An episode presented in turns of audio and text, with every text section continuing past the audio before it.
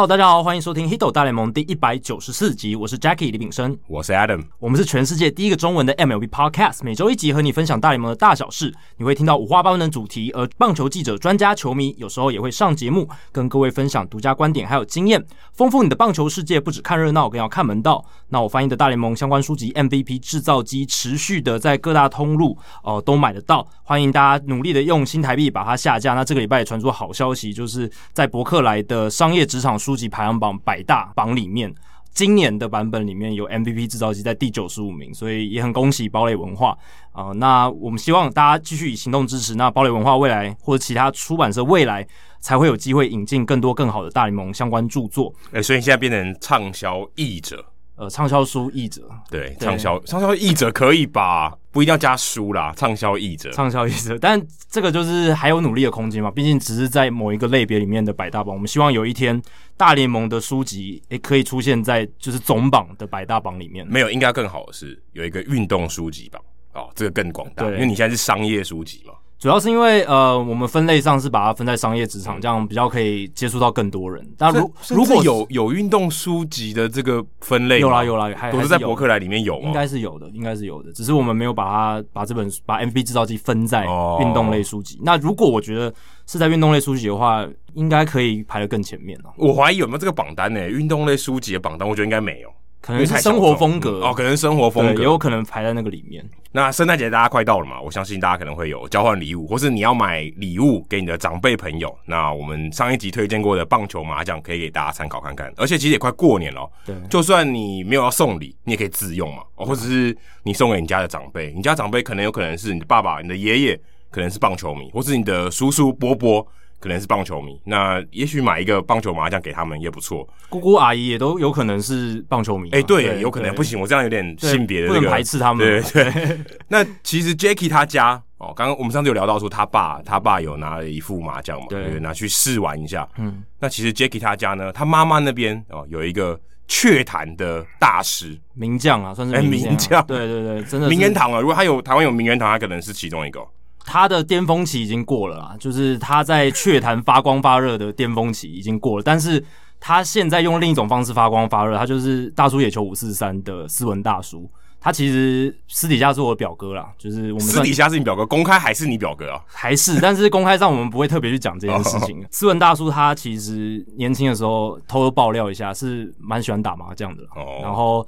麻将的技术也算是很很厉害。那我刚刚说发光发热那段期间，大概十几年前吧，他有上过那个徐乃麟主持的麻将节目。哇，对，所以乃至尊截图还找得到，就是当年斯文大叔在麻将节目上的英姿，这样。所以他的这个麻将功力啊，是足以上电视的，非常厉害。哇，这很厉害诶。对啊，所以逢年过节啊，就是我虽然他近几年比较比较少少打，但是以前应该是蛮算金盆洗手了。我我是不知道有没有完全都不打啦，搞不好还是有在打，只是可能打的量没有像以前那么大。我在想，或是大家就没有玩那么认真，怕把大家都引走，有可能，怕功力太强，怕就是。怕那个长辈不开心啦，长辈你知道岁末年终在过年的时候，哦，对，大家打好玩的，不要说都给他赢走，就是小朋友或者年轻一辈的要让一下大人，让让大人开心一点嘛，嗯，可能有这样的礼数在。但是就像刚刚 Adam 讲的，现在岁末年终，诶、欸，不管是交换礼物，诶、欸，不管是你在过年的时候，诶、欸，如果大家亲戚朋友想要诶、欸、打个麻将，就是消遣一下，那这个棒球版的麻将可以作为一个。很好的更新，这样。对，而且送给棒球迷特别有感觉哇，因为他在市面上平常不太容易找到，所以大家如果呃有兴趣的话，可以到我们社团看一下，那这个有图片，因为我们现在讲话的时候没办法有图片嘛，嗯、那其实是一个很别致的棒球麻将，它的背后呢是一个缝线，然后一二三哦是一万两万三万是一局两局三局，然后饼哦我一般说饼吧是饼吧，对，然后我真的没在打麻将，还桶哦是一个球的样子，都可以都可以，对，然后那个一条、嗯、一条是棒球棒的样子，对对对对，欸、我真的。我突然要我讲，我有点结巴，但就是 它是一个棒球主题的样子。那如果你用我们的折扣码 Hito MLB H I T O M L B 在我们的 PINKOY 的平台上去找到棒球麻将的话，可以打七九折的优惠哦。从你听到这个节目开始到十二月十四号晚上十一点五十九分为止啊，都享有七九折，还有免运台湾免运的优惠。那大家如果有听到这个这一段话，千万不要错过。对，欢迎大家来继续支持这一些棒球相关的棒球主题的。这种文创商品。好，那接下来报告一下我们的赞助计划。那从九月一号开始，我们这个赞助计划呢，目前哦一百五十一人赞助，哇，又突破一个里程碑了，一百五十。那现在每月平均赞助金额是两万一千六百七十七元啊，等于平均每个月我们有两万多块的这个赞助金额，嗯、相当不错。那也希望呢，提供给其他不管是棒球或体育其他相关的这个 podcast 或者 YouTuber。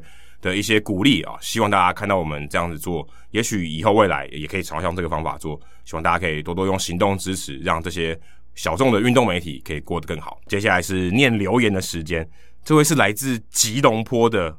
梦甲黑龙，所以他到底是他应该可能出生自梦甲，可能小时候在万华啦，欸、在万华那边长大，后来在马来西亚工作之类的，跟 Jacky 混在一起的，也是这个 Manga 的人。对，那我之前我之前住过 Manga，住住过五年了，所以其实我也算是六分之一的 Manga 人。对，今天的留言都是这个我们听众信箱的，他们在问问题之前，他们的留了言，哦、对，对对，都留了非常长这样子。他说呢，贵节目是我太太在两年前无意中发现，哇，两年前很久了，嗯、那个时候可能 Podcast 上面也没有太多。这个节目也默默的潜水两年了。他是马来西亚华人，虽然他不看棒球，也看不懂，那人默默的陪我追过不少球赛。本来吉隆坡的交通状况也不太好，所以他利用上下班塞车的时间，能听完一周想听的 Podcast 节目。等下等下，这有点不太对，所以他塞车要塞两个小时。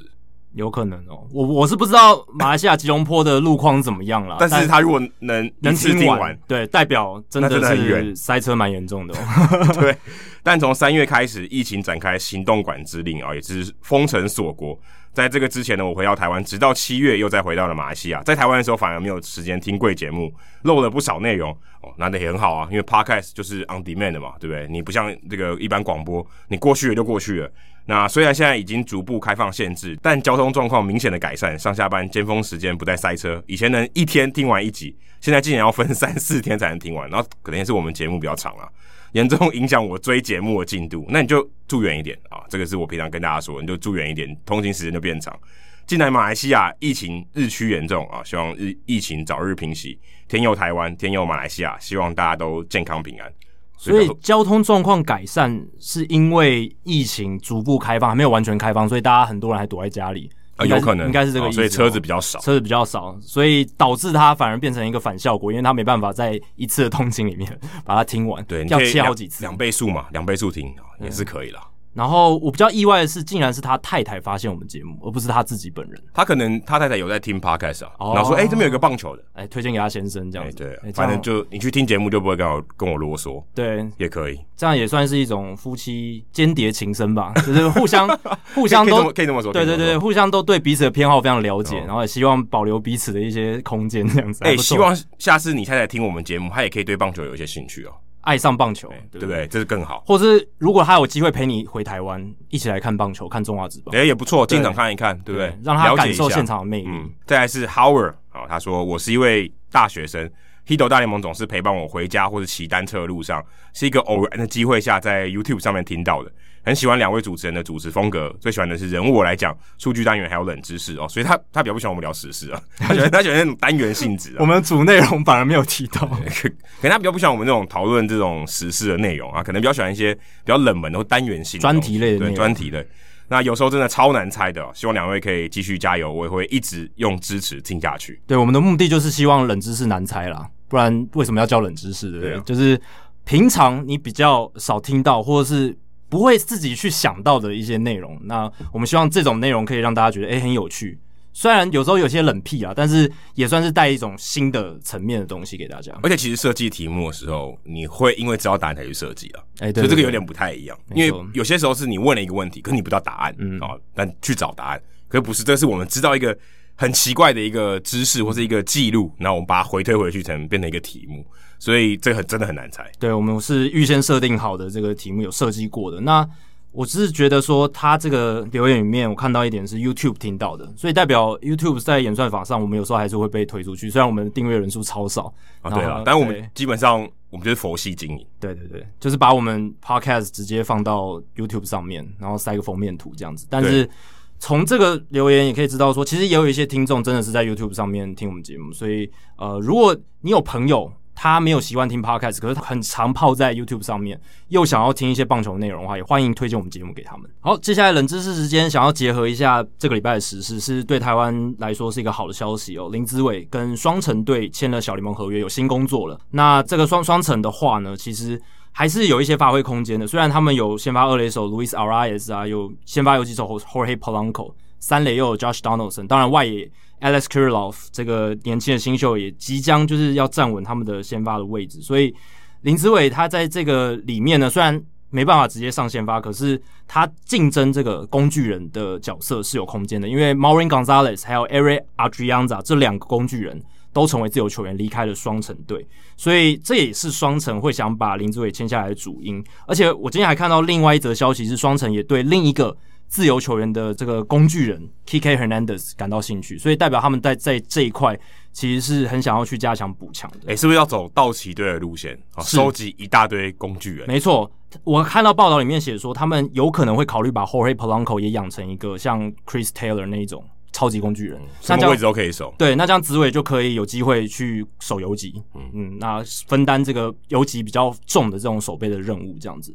那目前看起来，子伟他的最大的竞争对手应该是 Travis Blackenhorn，这个也是算在板凳上的一个工具人，内外也都可以守的。那希望啊，子伟可以在竞争上啊突破，然后脱颖而出。那在明年的赛季还可以看到他在大联盟发光发热。对，我看这边他只能守内野和外野嘛。嗯，哦，林志伟还可以守捕手，还可以投球，还可以投、呃、投球，可能 投球可能还是算了吧。但是捕手他至少有蹲过，有蹲过，这个也是不简单。对，真的不简单。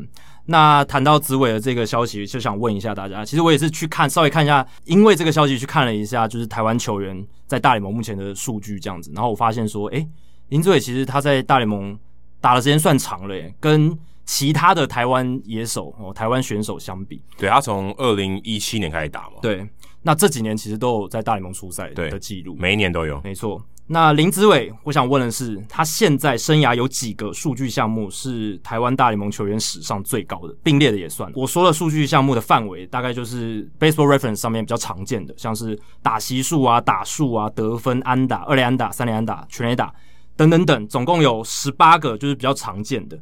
还有打击率、上垒率、长打率、OPS、WAR 值、盗垒、哦盗垒失败、三振保送这一些。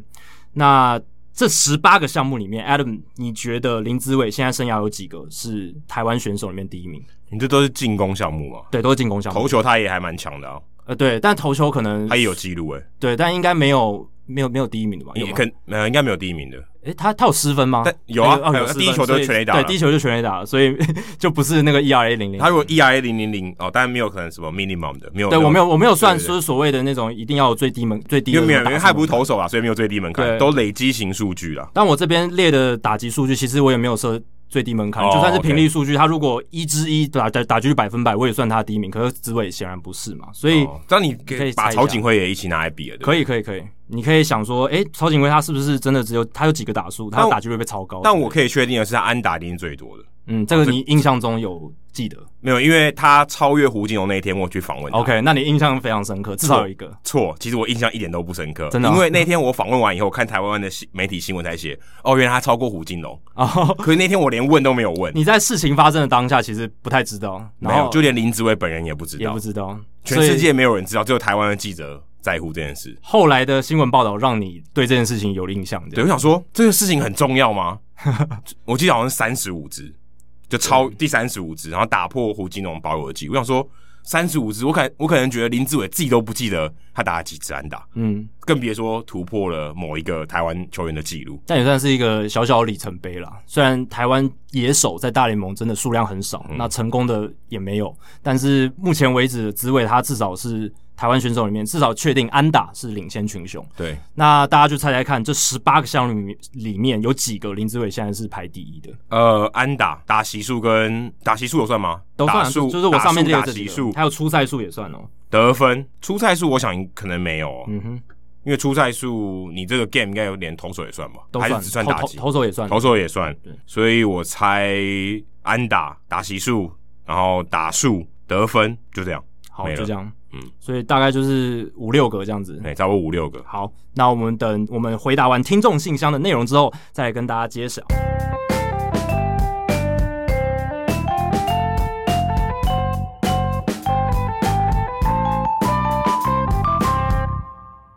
所以刚刚已经破梗了嘛？我们这个礼拜的节目就是听众信箱，有一点久没有回了。我记得我上我们上一次节目听众信箱是十月二十七号，不过在回答问题之前，Adam 有个东西需要更正一下。啊，因为上一集节目我们聊到这个 Kings Court，对，那我讲成 Kings Corner，对，就是 Felix Hernandez 在水手主场对有一个角落。呃左外野的角落，那个位置非常非常差，然后他就是因为为了促销，有一个这个 Kings Court 专门支持 Felix Hernandez。那个时候我继承 Kings Corner，因为为什么？因为 Dallas Keuchel 之前在太休斯顿太空人的时候，也有一个仿造这个 Kings Court 的这个，他就是放在一个角落，所以叫做 Keuchel's Corner。哦，这两个太容易搞混了。对，而他的 Corner 的是不是 C 是 K，为了符合 Keuchel，哦，所以那个时候有点搞错。对，那其实还有洋像洋基有 Judges Chamber 嘛，哦、他们会依据这个人名的角性质去改变一下那个词汇。可是他那好小，他那个 Chamber 好小，对不对？嗯、他那个听证席很小，对对对。那，那个 Kings Court 是很大一个，那个区块起码起码可以容纳个一百人以上吧？应该应该应该不止啊，对，应该不止。而而且那个区块全部人都穿这个黄色的 T 恤，因为像 Judges Chamber 它可能只能容纳二十个人吧？对啊，很少，差不多。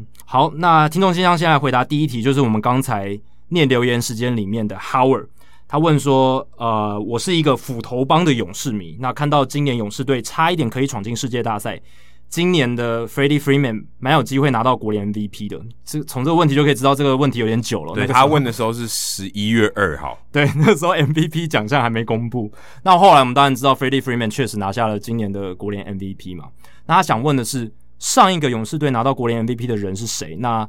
过去历史上有没有人连庄 MVP 或赛扬？那先回答第一题，其实这个很好查啦。如果你去 Google 一下，应该都查得到。就是一九九九年的 Chipper Jones 是勇士队上一个拿下 MVP 的选手啊。那一年呢，他是打败了 Jeff Bagwell，然后拿到二十九张的第一名选票，四十五发全垒打，一百一十分打点，打击率三成一九，OPS 一点零七四，哦，非常厉害的成绩。那至于历史上有没有人连庄 MVP 还有赛扬？哦，有，其实还蛮多的哦，而且都蛮近期的。好，那我们先来看一下 MVP 好了。MVP 的话，最近的就是 Miguel Cabrera，二零一二到二零一三年，就是都打败 Mike Trout，然后引发很多争议的那时候。对，Mike Trout 二连亚，对，二连亚那那个时候。那当然，Miguel Cabrera 他在。二零一二年的时候，打击三冠王嘛，那是继 Carl Yastrzemski 之后的第一人啊，所以让他得到了那一届的 MVP。再来是 Albert Pujols，零八到零九年的国联 MVP 都是他。然后他在零九年的时候，四十七轰也是大联盟的全垒打王。那两年他的 OPS 都超过一点一零零，非常可怕。再来是 Barry Bonds，哦，Barry Bonds 这是太可怕了，这就是史上。最强的四年份，呃，也是药效最强的四年份。呃，确实，那时候他头真的超大。对，二零零一到二零零四年，你现在很难想象一个球员他连装四年 MVP。这个我觉得以后要再发生，如果我觉得应该不太可能。对，这个应该不太可能了。排除掉吃药或什么，其实基本上真的是不太可能。他那几年哦，所有的单季 OPS 都在一点二以上。因为这个你说他自己要好就 OK，可是他 MVP 要跟别人比的，嗯。我管不到别人，对，我表现超好也没用，对，不对？别人也可能超好啊，对，所以这真的很难。而且邦兹那个时候真的是，因为他真的是一枝独秀，他就是强到说他自己在自己的星球上面没有人能比得上，所以才能达到这样子的境界啊。不然我们其实看现在很多 MVP 选举，就算他有一个球员他连续好几年都很强，可是他如果没有强到另一个层次的话，还是很容易被新的出现者取代，因为新的人投票者会觉得说，诶，要给这个新的表现好的人。更多肯定，对、啊，会有这样的心态。我觉得肯定就有点像是颁那个什么金曲金马那种，有点类似那种感觉，对？你说 Jose Abreu 跟 Mike Trout 比，有时候人家也会觉得说 Mike Trout 今年也表现也不差，对不对？也是可以值得 MVP 的讨论，但他今年就没拿奖。嗯、我说有时候的确，因为毕竟是人人去投的，有时候也不是真的去算一大堆数据来给你看。没错。那接下来九三九四年的 Frank Thomas 重伤害，那是他的生涯巅峰期。而且邦兹不止一次连庄哦，他还有他在九二九三年的时候，其实也有连庄过 MVP，还没吃药可怕，对啊，那时候应该还没，应该还没了，应该还没。他是到九八九九年那时候看到那些 Mark McGuire、Sammy Sosa 那种全垒打进组之后，他心生嫉妒，嗯，所以也加入吃药的行列。而且他那时候是海盗巨人队连续在两次在不同的球队都拿 MVP 哦。然后再来是 Dale Murphy，八二八三年，然后他也是勇士队的球员。所以比 Chipper Jones 更早有拿 MVP 的勇士球员就是 Dale Murphy，他那两年呢都有一百六十二场的全勤出赛，然后打点数也都是领先国联。你现在亚特兰大还会看到很多人穿 Murphy 的球衣，还蛮多的。虽然他最后没有入选名人堂，可是他算是勇士队史上非常受爱戴的一个球员。再来是 Mike Schmidt，八零到八一年，八零年一九八零年的时候，费城人队拿下世界大赛冠军嘛，而且呃，Mike Schmidt 在八零年的时候四十八轰一百二十一打点，非常出色的表现。然后再来是 Joe Morgan，大红机器那时候就七五七六年，今年过世的，对，今年过世的 Joe Morgan，那个时候呃，我们有一集也有特别讲他的这个事迹。然后 Roger Maris。Roger Maris，大家通常只记得他一九六一年打破贝比鲁斯的单季六十轰纪录，六十一轰那一年。但其实你不要忘了，他在前一年其实已经拿下 MVP 了，所以他在六一年的时候受到的关注是更大的。再来是 Ernie Banks，五八五九年就是小熊队的名游击手，小熊先生，小熊先生对。然后 Mickey Mantle，五六五七年，呃，洋基黄金年代的时候，哎、欸、，Ernie Banks 他直接改成 Let's Win Two 就好了。也可以，对，他不只是 Today Let's Play Two，然后还还可以 These two years Let's Win Two MVPs 这样子，所以是真的很厉害啦。Ernie Banks 传奇的游击手，后来变一垒手。一九五零年代还有另一个连庄 MVP 的洋基球员 Yogi Berra，所以一九五四、一九五五、一九五六、一九五七，其实这四年都是洋基球员。拿 MVP，那所以也是四连，也是四连霸，是洋基球员四连霸。那 Yogi Berra 是五四五五年，这样都是以捕手的身份哦，相当不容易。然后再来是四四四五年。Hal Newhouser，Hal Newhouser 是史上唯一一个有连庄 MVP 的投手，他是投手，所以 非常不可思议。他在四四年的时候，二十九胜九败，二点二二防御率；然后四五年的时候，二十五胜九败，一点八一的防御率。然后那一年他有八场的完封，二十九场完投，你没听错，二十九场完投。然后两百一十二次三振，也都是全大联盟最多。所以等于只要他上场投球，牛棚就休息了，就直接下班了。哎，真的，他三十六场先发嘛。二十九场完投，欸，有七场才需要用到他的同事。对，而且他还有四场是后援的，他还拿下两次救援成功。对，像你去上班打卡，就直接开始睡觉，欸、真的睡到下班。牛棚真的很轻松，他在上他在上班的时候。当然，这两年也跟是世界大战有关系啊。那个时候是世界大战，所以整体联盟的竞争强度非常不高。然后，他可能也不会面对到 Ted Williams，都没有一大堆很厉害的经典球员。其实那时候都不在赛场上。哎、欸，可是他那时候年纪也才二三二四，为什么还没去当兵呢、啊？可能有一些原因哦，可能有些太强了，不能当兵。可能他在体检上有遇到一些，就是被检查出一些问题，还是怎样，所以他没有去当兵，然后变成这个墙头。然后再来是最后一个 Jimmy Fox。一九三二三三年，其实 MVP 现在限制的这种 MVP 由 BBWA 美国棒球作家协会票选的这个 MVP 是在一九三一年才开始，所以 Jimmy Fox 他在一九三二三三年就连庄 MVP，很快就出现了这个 MVP 的连庄得主，而且他在三二年的时候，二十四岁的年纪就打出了单季五十八轰、一百六十九分打点哦，都是当时呃全大联盟单季最高的数字，在一九三二年的时候，所以非常厉害。然后再来看连庄赛扬奖，因为连庄赛扬奖最近就有了嘛。Jacob deGrom 一八一九年，他今年其实也有机会了，但是 Trevor Bauer 呃不知道用了什么方法，成绩也投的非常好，不然其实 deGrom 要三连霸是蛮有机会的。Trevor Bauer 看了 MVP 制造机啊，不过是英文版的，但他其实就是里面的主角，但一定有看啊。对，有。再来是 Max Scherzer 一六一七年，然后 Clayton Kershaw 一三一四年，所以这十年其实很多。赛扬奖连庄得主，对啊，这十年其实真的这种强投真的还蛮多的，真的是喜欢大联盟。应该没有，应该这样讲，应该是少，因为少才会连庄啊。对，强、哦、头就像网球四大天王，哎、欸，这四大天王这么强啊，都没人在赢，所以应该是少。但也是代表说这些球员，这个投手他的强度够强，要强到这个层级啊，真的很不容易。然后再来就是 Tim Lincecum，零八零九年哦，但是他在那零八零九年之后。基本上，虽然他到二零一零到二零一二年也投的还不错，可是就跟零八零九年有落差，然后再来二零一三年开始，他整个就往下掉了。所以 Tim Lincecum 可能算是这样如彗星一般。再来是 Randy Johnson，这个其实跟 Barry Bonds 那个有点重叠，就是他跟 Barry Bonds 一投一打那个年代，在二十世纪末二十一世纪初的时候，真的太可怕了。Randy Johnson 一九九九年到二零零二年连庄四年的赛扬奖。哦，他那四年十七胜、十九胜、二十一胜、二十四胜，然后防御率都在三以下。对，而且他从三十五岁开始连庄的，到三十八岁，真扯，很扯啊！三十五岁拿第一座赛扬奖，我想应该只有 R A Dickey 比他老。哎、欸，对，这太难，这他坦白说太难了。嗯，真的是很不容易。而且重点是，Randy Johnson 他还不是蝴蝶球投手，他是强力型投手，他是直球的投手，所以这更不容易。而且他那四年的三振数最低的次数是三百三十四次。现现在可能也也办不到了，很难的。对，现在投手虽然三振率非常高，可是他没办法投像 Randy Johnson 两百六十局、两百七十局，对啊，没办法。对，所以这个这几个单季的三振数是真的很难突破。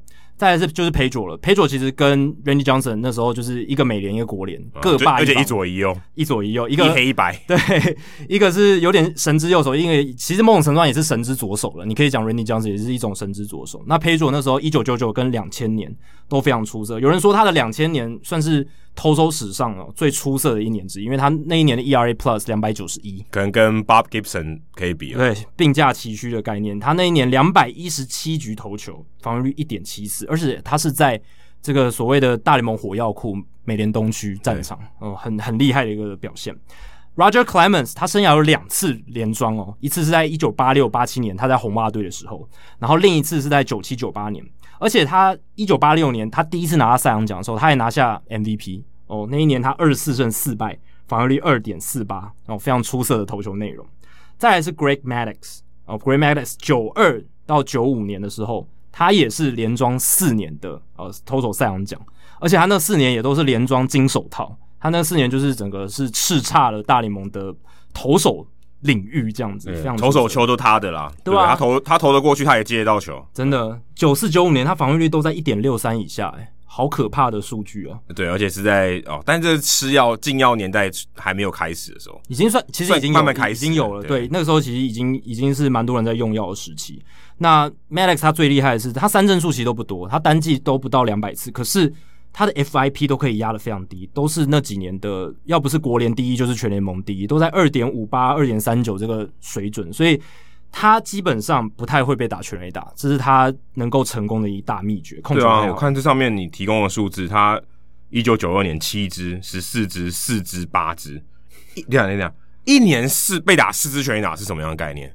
很多人一局可能被打四支全垒打，有些投手对他一整年才被打四支。之前就有一个好像刚上大联盟的，他第第一场就被打四支了嘛，我记得。对我们我们节目有提到那个，我忘记他名字，但我印象很深刻。但 Greg Maddux 那一年一九九四年，对，那个是罢工赛季，可是他也投了两百零二局，两百局已已经比现在大部分投手还多。对，已经比现在大联盟整季投完的局数都还要多。然后他只被打四支全垒打，他面对了七百七十四名打者，诶。好不可思议！不晓得多少投手的比赛，一场比赛至少被打四支全垒打，应该也有几百个人哦，也也也不少，也不少。一场比赛被打四支不算太离谱，不算太罕见。对对对，所以 Greg Maddux 那一年真的四支好像真的太夸张，很夸张，很夸张。那再来是 Jim Palmer 精英队的七五七六年，那七零年代当然是精英队非常强盛的一个时期，Jim Palmer 是关键人物，而且其实。从如果你把七三七四年算进去，他其实这四年间他拿了三座赛扬奖，而且七三年的时候他差点还拿下 MVP，他 MVP 票选第二名，所以他确实是哦、呃、那个时年代哦最强的投手之一。然后再来是 Danny McClain 老虎队的，一九六八到六九年，当然一九六八年三十一胜六败，他是大联盟史上最后一个单季三十胜以上的投手，也绝对是最后一个了，我觉得绝对是最后一个，没错。然后那一年他当然 你拿下三十胜还有什么好说呢？当然也是 MVP 的得主。他那一年四十一场先发，二十八场完投，哦，六次完封，非常出色的成绩。然后最后一个是 Sandy Koufax，一九六五到一九六六年，哦，六六年也是，哦，应该是他最后一年的生涯了吧？对，那就去开，就是没有动刀了，就没有就就报销了。那个年代还没有 Tommy John 手术，对，对，所以他没办法，为了他。以后日常生活还能把手举起来，被迫放弃了生涯。但是他从一九六三到一九六六拿了三年的赛扬奖，然后一九六三年也拿下 MVP，那时候是上帝左手最强的年份这样子。所以这整个榜单看下来，其实基本上你如果能够连庄 MVP 或是赛扬奖的话，几乎是名人堂的保证诶。因为这个榜单里面没有入选名人堂的只有 Dale Murphy、Roger Clemens、Barry Bonds，还有 Danny McClain。哦，其他基本上还有 Tim Lincecum，那其实其他基本上不是准名人堂球星，就是已经在名人堂了。那你说 Roger Clemens 或是 Barry Bonds，他们金钥双雄，其实如果你单看成绩，他们也是应该要进名人堂的。他们照样应该是百分之一百二十。对，但是拿七座赛扬奖的人没有进名人堂，七座 MVP 的也没有进，而且是大联盟全垒打王，史上全垒打王。所以这件事情就显得有有点荒谬啊，有点荒谬。但是你看像，像像这样子的情况下，如果有人未来连庄 MVP 的话，他进名人堂的几率就非常非常高了。你就是 Mike Trout 吗哎，但 Mike Trout 还没有连庄过 MVP。哎，对耶，他都是中间有隔个第二名这样子。哦，对，他是偶数年。对他生涯三座 MVP 嘛？奇数年还是奇数年？奇数年，奇数年，对对对，对啊。那像 Jacob Degrom，他有没有机会进名人堂？我觉得机会是蛮高的。只要他可以带健康的投个，我觉得就投满十年，应该就没问题了。对，以他短期巅峰的强度，应该是足以让他进名人堂。我觉得这有点像是你，如果一个球员有生涯有高嘛，有有高有低，他如果衰退，他又在很高的地方开始衰退，他衰退之后也不会太差，所以他也许那十年啊，他可以衰退还是比一般人好非常多。对，那也许他就可以足以进入到名人堂，因为他有那很高的两年嘛，对不对？然后然后之后再慢慢衰退。我觉得只要不要像 Tim Lincecum 突然的就崩跌式的早就没有那个球球的威力。哎、欸，你这样新闻要写用雪崩式，雪崩式对，只要没有像他那种很突然雪崩式的衰退的话，Jacob Degrom 稳稳的这样慢慢衰退，基本上是很有机会进名人堂。对啊，其实 Pedro Martinez 到后面也算有点就蛮衰退了，对，已经不是。跟当年已经差很多了。他巅峰期够长，对，比起林兹麦肯，他强的年份也有接近十年。对啊，但是基本上你要生涯最后还最强的，那可能只有 Mike Mussina 哦，这种吉拉尾盘，但大部分人都是衰退的。没错。好，接下来是 Ozzy Formosa 啊，他之前也有留过言吧？我记得他之前有留过言，那他说他赞助了一顶帽子，也是我们满贯炮方案。所以如果你还没有呃赞助我们的方案的话，记得记得赞助哦。那想问一下，大联盟现在球季已经结束了。台湾大赛也只剩五场哦，那那是十一月二号的事情了，所以有一点久了。那台湾大赛都已经这个结果都出来了嘛，统一是拿下冠军，尘埃落定非常久了，尘埃落定非常久了，都已经开始游行，游行都不知道绕几圈了。对，节目要如何维持热度啊？你现在还听得到节目，代表我们还能维持热度。那其实因为这个也是我们第四个休赛季了嘛，一七、一八、一九啊，二零二零年。所以其实我们也经历过以前休赛季的情况，那我们知道怎么熬过来。我们有经验的、欸，我们有经验啊。那其实很多时候，我其实我们自己啊，我跟大家分享一下我们自己的心情。其实有时候我们会把很多来宾都延到休赛季来跟我们分享，因为呃有时候来宾他可能没有办法跟时事跟那么紧，或者他对时事呃没有那么多意见啊。那如果邀请他来聊时事节目、时事的话题，可能会有点。比较麻烦一点，可能要麻烦他做功课啊什么的，所以我们希望他轻松一点，就聊他已经知道的事情。嗯、那我觉得可以在休赛季的时候，比较没有这些时事压力的时候，哎、欸，来跟我们聊，来跟我们分享。我们可以有一个比较好的主题设定给他，来跟大家分享这些他知道的事情。除非那个时事是直接跟那个人很有百分之百的关联，对，那那就可以，几率可能比较低，对，就比较少。所以大家会发现说，我们在例行赛期间，其实邀请来宾上来的次数频率会比在休赛季少很多，这也是原因。而且还有很多从业人员，他休赛季。才有空嘛？才有空，对，对啊。例行赛他哪有空？球球季的时候就真的没空啊，那就比较忙。所以休赛季其实大家反而会听到，我觉得更多元一点的内容，而且更独家一点哦。而且我跟 Adam 其实都会觉得说，很多人都会替我们担心，或是很多呃关心体育媒体的人都会想想说，休赛季这些体育媒体要做什么啊？他们会不会没东西做啊？我有些朋友说，哈，你们休赛季有在做节目哦？他们如果没有在听这个运动类的东西的话，但我们我跟 Adam 其实都觉得，其实休赛季能做的东西才多嘞，反而更没有限制，尤其是我们这种调性的节目，欸、对，因为因为大家知道，我们其实每周录是有压力的，有，呃、因为。那周发生什么事，我们一定要跟上，要 cover 一下，对，对。然后我们要筛选说到底要聊什么，嗯，所以你会必须要跟上那个节奏，所以会有点压力。嗯、可休赛季来讲，尤其像今年这两年，这个交易啊，或是这些场边的事情比较少一点的时候，哎，其实我们比较自由啊，想聊什么就聊什么。而且有时候我跟艾伦都会想深入探讨某一个议题，那休赛季可以花在某个议题上的时间就比较多，对啊，不会像例行赛的时候，我们要 cover 的东西就那么多，一定要每一个都 touch 到那。在例行赛期间就不能讲的太深。哎，其实讲一讲休赛季也蛮长的，大概有四个月，是，大概有四个月左右。因为扣掉春训跟季后赛嘛，差不多四个月，对，六个月嘛，就扣掉两个月，差不多四个月左右。其实这四个月咻一下就过去了，其实很快啊。你看听众信箱啊，我们还会聊一些交易啊，或是每年都有名人堂投票嘛，对，都会聊一下。至少我觉得都会有一些。固定的话题，所以不用太担心啦。那这个热度呢，哦其实是一直都会有的。那你听我们节目，你觉得好像哎、欸、还在球季的感觉，而有一直有话题可以聊，对啊。那他也跟我们分享说，澳洲职棒即将在年底开打，那有没有兴趣做个报道？毕竟有不少大小联盟的球员来这里找机会，像有 Manny Ramirez 最近来雪梨蓝袜队嘛，加入蓝袜队。我记得看到一个照片，他去他已经抵达了这个雪梨。那他如果有去看球，也很愿意分享。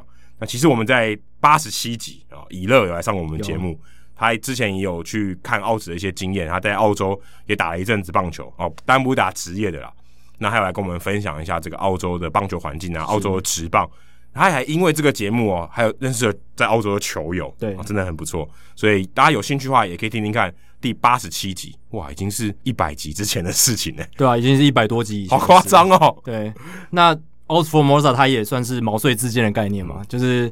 如果之后有什么澳洲的相关议题比较热的时候，或者是诶、欸、有什么事情是我们特别感兴趣的时候，我们一定也会请 Aus Formosa 来上我们节目试试看、啊。对，不过澳职今年有点可惜的是，曾仁和跟黄伟杰他们那一队奥克兰队就没打了、嗯、啊。对，不然会有一些，我觉得会有一些 update 可以跟大家分享，就是或者是让台湾球迷关心的话题。那今年就没有台湾球员去打澳洲职棒了，我觉得是有点可惜。对，但我们以后一定还有机会谈到澳洲这边的棒球发展。那希望 o s f o r m o s a 持续支持我们节目喽。好，接下来是乳酸菌的逆袭啊，他问说：“您好，想知道大联盟的投手在季赛与季后赛，甚至世界大赛的单人单局最多用球数，但是没有失分的记录保持资讯这样子。”那他后面还刮胡说：“不是用 Apple Podcast 来听 Podcast，所以没办法给评分，但近期会去赞助。”不知道他后来有没有真的去赞助了？对，但我至少名字没有看到有这个了。对，没有看到，因为用本名啊，乳，他不可能用乳酸菌这个名字吧？对对对，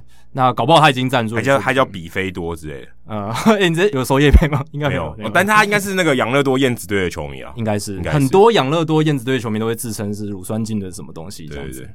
好，一九八八年哦，有足球记录之后呢，我有去查了。那其实 Jaime Barría 他在二零一八年。单局四十九球没有失分，应该就是大联盟史上的记录。呃，但是一九八八年以前我不太能确定，但至少一九八八年以后，我蛮可以肯定的跟你说，应该就是这个记录四十九球。大家如果还有印象的话，那一局就发生了 Brandon Bell 二十一球打席的大联盟史上记录。那个场比赛因为是很近期的，所以相信某些球迷应该还记忆犹新，嗯、而且我们节目也有讨论。对对啊，二十一球。太夸太夸张，他们都太夸张了啦，非常可怕。很多球员他两场比赛可能都没有看二十一球，哎，有可能啊。他如果是那种比较 aggressive，没有很积极的，平均一个人看四球嘛，一个打席四球左右吧，四球多一点，四算四球好了。一四个打席十六球，哎，嗯，两场比赛搞不好真的还看不到二十球。你平常你平均一个打席要可能看个四五球，你才能达到这个一场比赛二十球。对啊，而且你通常不会每每一个打席都看四五球。对，很就是平均值就是三四球嘛，大联盟平均值，所以有很多打者其实还是会挑前面两球就攻击的，因为有时候你还是要改变一下自己的攻击策略，你不可能说。一场比赛，然后全部，当然有一些比较有耐心的也会选球比较。我有点忘记那个打席最后结果是什么？平飞球出局，在右外。平飞球出局，所以 Brandon Bell 有打到最后，有打到球，而且还打进场内，但是最后被截杀，有点可惜。但人家一定会说这是 productive out，哦，一定是 非常有帮助，对球队非常有帮助的一个打席。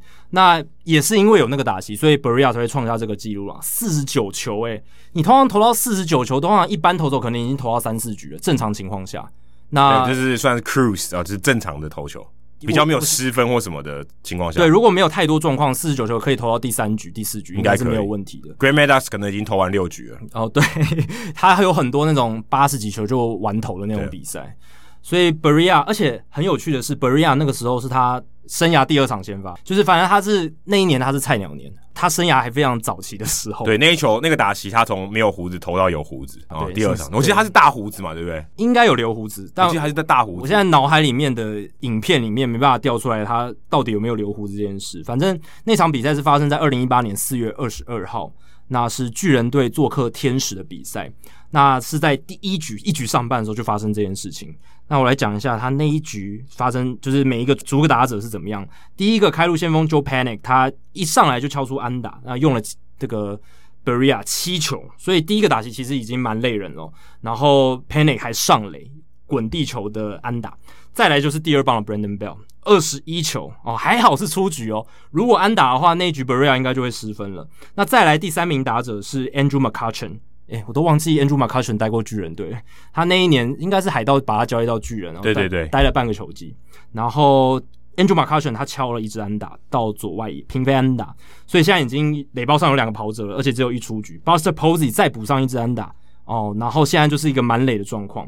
那 McCutchen 跟 Posey 的打席分别是六个球跟四个球，所以此时此刻 Barria 已经用了三十八球了哦，才满垒一出局。其实有时候，呃，有有些教练可能这时候已经会有投手在热身了，甚至有些比较急的，可能就会直接换投手上，因为感觉状况真的是非常糟糕，解决不了打者，又被打安打。但还好，接下来 Barria 他让 Evan Longoria 打了一个界外的高飞球哦，接杀，捕手把他接杀掉。但这个打席用了七球。然后最后是 Pablo Sandoval 哦，Pablo Sandoval 四球就把它解决，那是一也是一个 pop up fly，就是哦内野高飞球这样子。诶，我现在查了一下这个图片，Barria 他算是有胡子，但跟我印象中不太一样，他没有留大胡子，是下巴下面还是嘴唇上面？诶，下巴下面有留一些胡子，我记得他有胡子啊，嗯、但是没有我记得的这么多，不是那种络腮胡子，没有那么多，但是他有留胡子。OK。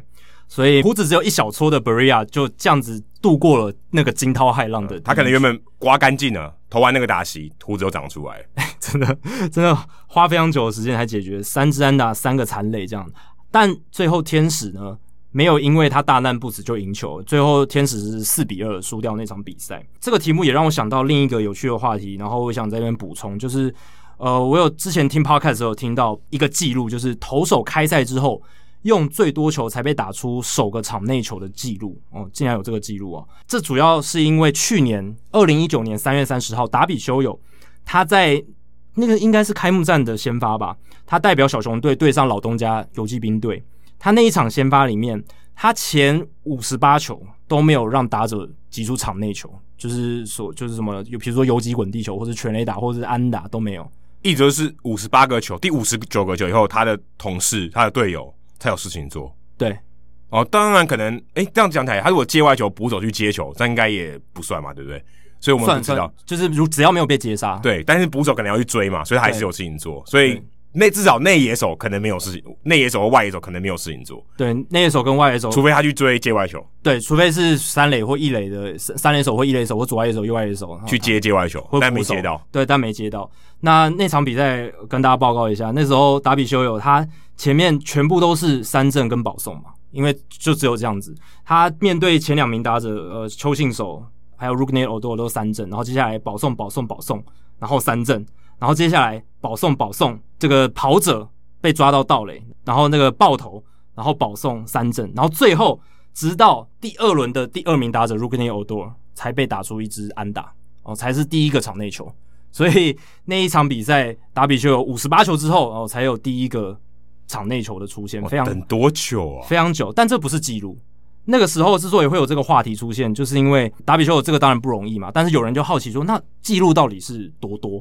那结果证明，达比修有已经很接近记录了。他五十八球是史上第二多，才被打出第一个场内球。那第一名是 Carlos Martinez，这个红雀队的投手，居然都是近代人物诶，都近代，因为一九八八年以后才有，对不对？是这样说。出球记录，对对对，嗯、所以算对一定得近代人物。但是我觉得在这十年也合理，因为这十年太多靠保送跟三振的投手了。哦、那以前那种 pitch to contact 就是让你打这种投手，像 Greg Maddux 这种越来越少。嗯、Greg Maddux 可能第一球你就出棒了。对啊，他曾就是前几局就十几个场内球了，对不对？他三振数是比较少的。那 Carlos Martinez 那场比赛也很夸张了，就是对上洋基队。那那场比赛是在二零一七年四月十五号。那红雀队那场比赛很可惜输球了，呃，二比三输掉。那那个场比赛呢，Carlos Martinez 他是先发投手。那他一开始的时候呢，就是保送保送三振，然后补役哦三振爆头保送保送三振，然后三振三振保送保送三振，最后直到第三局下半的时候，才被 Jacoby Ellsbury 打出了一支安打。所以前两局完全没有任何场内球，也是非常难得。因为而且他前面这么多保送爆头，但是。都没有失分，对，哎有啦，有失一分，一失一失一分而已。但是那天的控球状况明显不好，你可以听到有很多补益啊、保送，还有爆头，其实跟打比修有也有有点像。通常这种会发生这种状况的投手，就是三振很多，但保送也很多。对，因为保送他累积他的这个球数，嗯，一定很快嘛，他至少要丢四球嘛，对不对？对，所以他只要不是故意失误，他基本上要丢那四球，所以他累积，而且他通常都把自己投倒，投到满球数，然后投一个保送。对。所以这种累积球数的这个频率就会很快。对，那最后再补个最后前五名的数据，就 Randy Johnson 在二零零二年四月二十六号响尾蛇对马林鱼的比赛，他是投了五十六球之后才有第一个场内球。那刚才 Martinez 是六十二球嘛，所以达比修有记录五十八球，非常接近 Martinez 的六十二球。那 Randy Johnson 是五十六球，然后再来是 Trevor Bauer，二零一五年四月九号，印第安人对太空人队五十四球，然后 Nick Pavetta 费城人对教室四十八球，所以。就是这前五名啦，那他们是累积非常多用球数之后才被打出第一个场内球。好，接下来是 Harrison 红哦，应该是 Harrison 红吧，H U N G 应该是红。对，Hi Jackie and Adam，我记得一九九四年 MLB 霸赛那一年的剩余球季的时间，ESPN 台湾，哇，那时候你就在看 ESPN 台湾了。ESPN 台湾有播过 Baseball 这个纪录片，这部片子我记得有很多集，大概是在讲棒球还有近代大联盟的事情。本来很期望今年疫情影响的 MLB 开季期间能有机会再看到这个 baseball 纪录片，不知道哪里可以找到这个纪录片呢？那此时此刻在录音的时候呢，我手上就有这一系列的，可是它的包膜还在，是 DVD 吗？对，DVD。你知道为什么我没有看吗？为什么？你已经在网络上看过了？没有，因为我家没有 DVD player。哦，现在真的要找 DVD player 还很难哦。我我要怎么看？我这这有六片 DVD，对啊，连包膜都没拆。然后呃，不是六片哦，六组哦。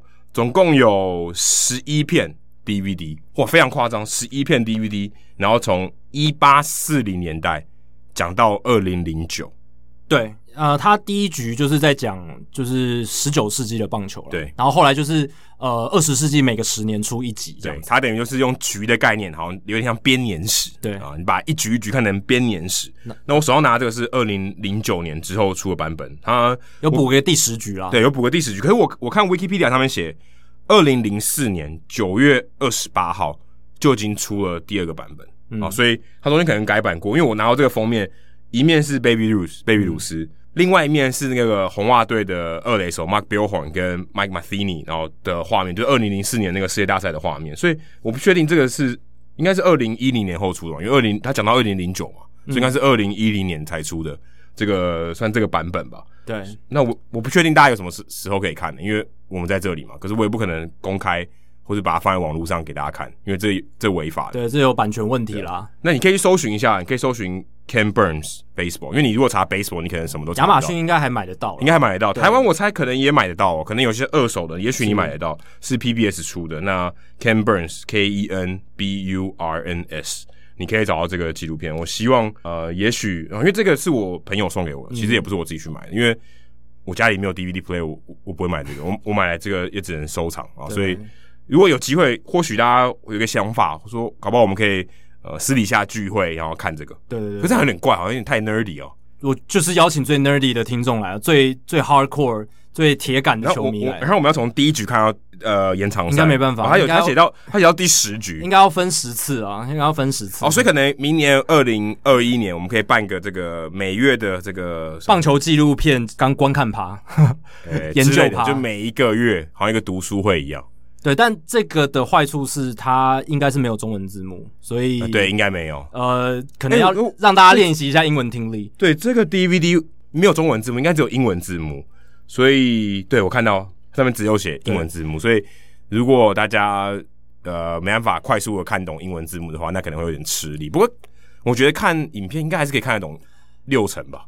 对，当然它里面口白旁白这个叙述的内容也是蛮扎实的，所以英文听力还是有一点要求。但我可以很确认说，它是人类史上啊最厉害、最完整哦、最全面的一个棒球纪录片了啊。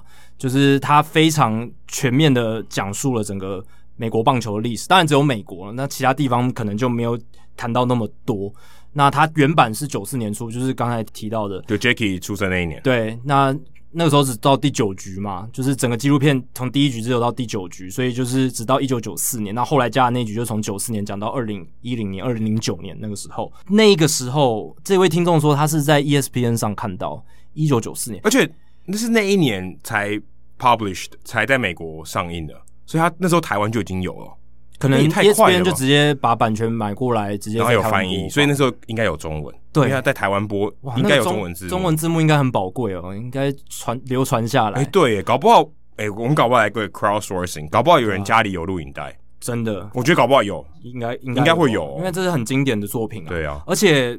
一一九九四年应该是 ESPN 在台湾第一年开台哦，可能开台第一年。这这我就不知道。应该是因为那时候连有线电视都还很早期的时候，对啊，所以对啊，哎、欸，我记得真宫当时讲那个时候，哦，那那肯定真的很早期，对对，应该是开台第一年，所以开台第一年就直接播这么 hardcore 的东西，所以他他们显然是觉得台湾这个市场真的很爱棒球，对啊，今年疫情刚停赛的时候，我记得这个美国的公视他们就有说他们要 on air 这个这个纪录片，嗯、然后给大家看，有点像是 现在没事做嘛，给大家看一下啊这个经典的纪录片啊，所以我记得他有公开的播映，也等于就是在。这个电视上有播啦。那现在哦、呃，如果你是在美国的，也许我不知道 on demand 看看得到看不到，但是应该有一些串流的平台可能有。对，但我想这个 Harrison 红应该是在台湾了，所以不太确定。但至少呃 Netflix 上面是没有的，是没有。那我相信啊，今年打完之后嘛，明年开始他们搞不好可以开始着手制作第十一局啊、哦，有可能把二零一一到二零二零年的历史把它也做成一集。对，毕竟也十年了嘛。对，已经十年了。那大家都知道棒球迷。最喜欢的就是谈传统、谈历史、回顾一些东西，所以我相信这个纪录片一定会延续下去。那 Ken Burns 他也是在美国非常有名的一个纪录片的，算导演制作人吧。你可以好像把想的有点像美国吴念真哦，真的，可以可以这样说吗？他五年真是拍纪录片的嘛？也不算吧，也不算啦，但某种程度上有点重叠。欸、那 Ken Burns 他除了做棒球以外，他也做什么美国历史很很多啦，一大堆啊，什么南北战争。他他不是他不是棒球专家，对对对，他是历史纪录片专家。纪录片专家，但里面他有请到很多资深的棒球播报员、棒球专家，像 John Thorne，这个但也是他的团队厉害啦，团队厉害啊。像 John Thorn 他是目前大联盟他们官方的御用历史学家，嗯，然后还有像 Bob Costas 这个播棒球播一辈子的这个播报员，都有在里面大量的出现这样子，所以这个东西是非常非常有价值。如果你真的是很铁杆的棒球迷，你是想要了解关于棒球的历史跟知识，肯定不能错过。欸，其实你可以用买的啊，对不对？其实真的就是去 Amazon 买一套寄来台湾，现在七十五元以上就免运费。哎，欸，靠！我不能打广告，但反正你有兴趣的话，应该是找得到了。而且如果你英文有 DVD，对，有 DVD，那你如果英文还不够，你可以把这个当做自己砥砺自己把英文学好的一个媒介。看完十一，看完十局，你应该英文会变好。把字幕打出来嘛，你可能第一次没听懂没关系，你把字幕打出来，你就一一句一句去查，然后最后把它全部看懂，我相信你英文也变超好了。甚至你可以把那个字幕档应该可以直接 download 下来，然后直接看，应该也可以把它弄成像文章。啊，它有出书嘛？它还有配合书。哦，对对对对，它有书。大家如果想要文字版的话，它还有出书的。如果要的话，我宁可收藏书。哎，对你查找资料其实很 DVD player 我还要买。对啊，就没有 DVD player，而且你如果要瞬间要查什么东西，你也很难透过影片然后马上找到。对啊，那书的话可能会比较快一点。但 DVD 的话，你就有影片可以看了，对啊，至少有些动态的东西，画面加深印象这样子。好，接下来下一题就是我们刚才念留言的时候讲到的 Manga 欧龙蒙甲黑龙的问题哦。他说，《灌篮高手》当中的藤真健司，他是球员兼总教练，襄阳的这个主将，没错。NBA 史上也有过这种的案例，那中职、日职也有出现总教练兼球员，甚至还有史无前例的总教练代打满贯炮。他讲的当然是黄宗义东哥，算你的同事。呃，之前啊，现在现在已经都播完了嘛，哦、对，对，现在都播完。那东哥他在二零零七年做到那件事情，有力重力出来爬那个，那他大家知道那个记得那个讲这句话的人是谁吗？诶，是那个是大饼哦。不是啊，是黄俊忠哦，黄俊忠对，西班牙文中，对，就是在投手球上的那那一位投手。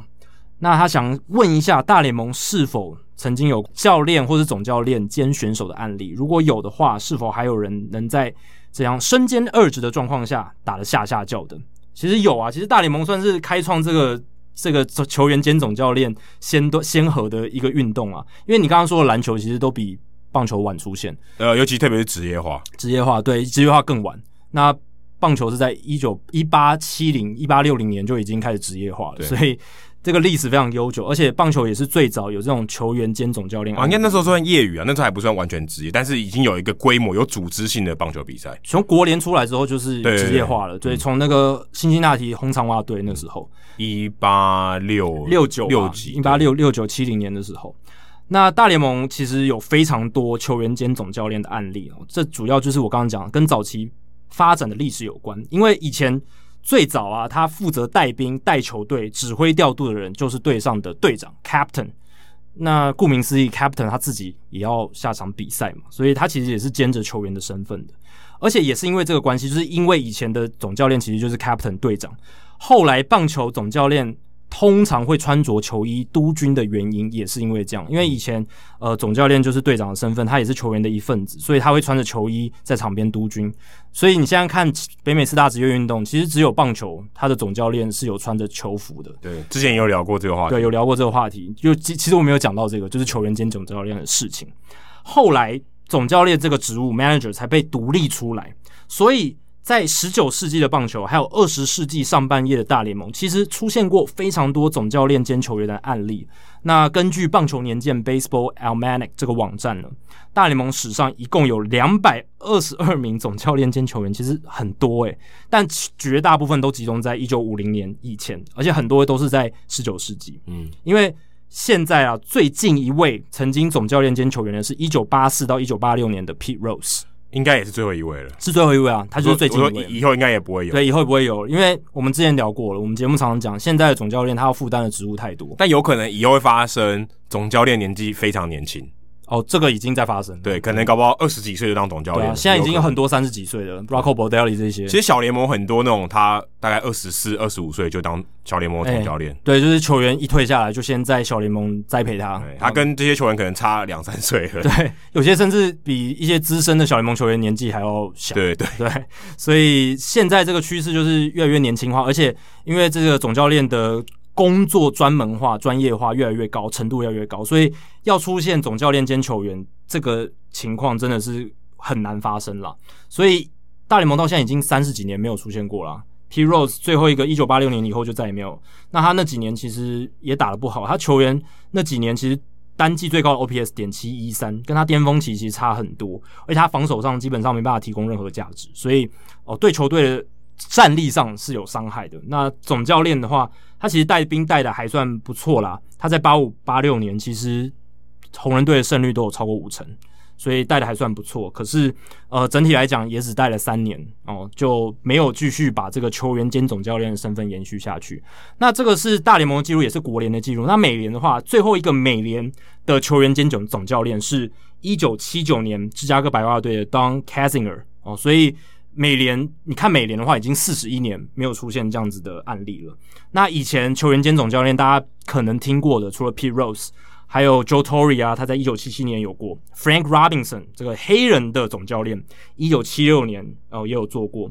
那以前比较早期的，像什么呃 Eddie Stanky。Lou b o u d r o 这个发明呃 Ted Williams 布阵的总教练，他也有球员兼总教练很长一段时间。那至于蒙甲黑龙，他有问到说有没有那种诶、既是球员又是总教练，而且还打得很好的？哎、其实也是有啦，在棒球早期一九五零年代以前非常多。像十九世纪最强的球员 Cap Anson 哦，他也是号称史上第一个击出生涯三千支安打的球员。他就是一个很强的球员，又是一个很强的总教练。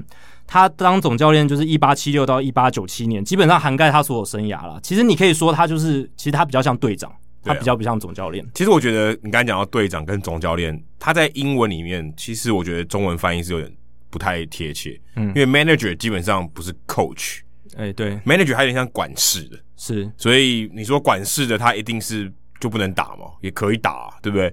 对，你在你的这个职场里面，你的 manager 也是要做事的、啊，也是一个其中一个员工。对，我觉得有点像这种概念。对，manager 这个词也很有趣，就是就是四大职业运动也只有棒球把总教练称作 manager，这也是跟历史有关，就是因为早期的棒球队基本上不只是。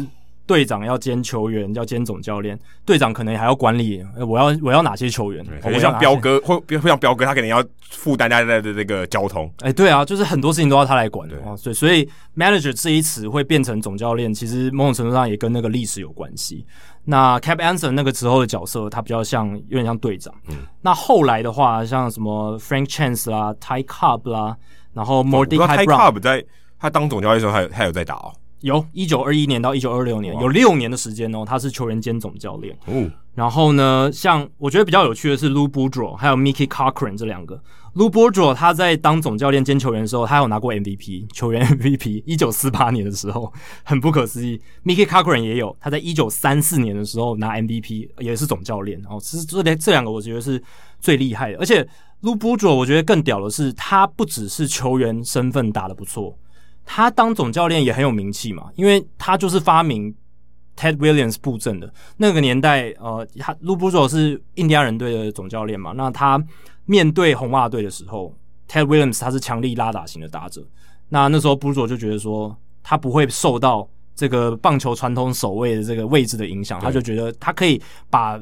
野手左左半边野手拉到右外右右半边来去守 Ted Williams，在那个年代当然是很创新的做法，也很少人做。对，他的这个思维领先大联盟大概六七十年，对，非常非常厉害。他是未来人，真的非常前卫的思维，在那个年代来看，所以他不只是球员有名气，当总教练也有名气。那其他还有很有名的，像 Joe Cronin 啊，他几乎、呃，他有十三年的时间都是球员兼总教练，而且他后来也成为名人堂的成员。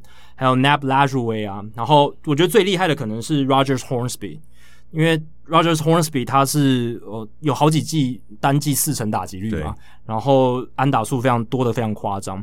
那他一九二五年到一九三七年都是担任总教练。我我想那个时候总教练的工作可能也没有现在这么分工那么细啊，他可能就是天天殴打单。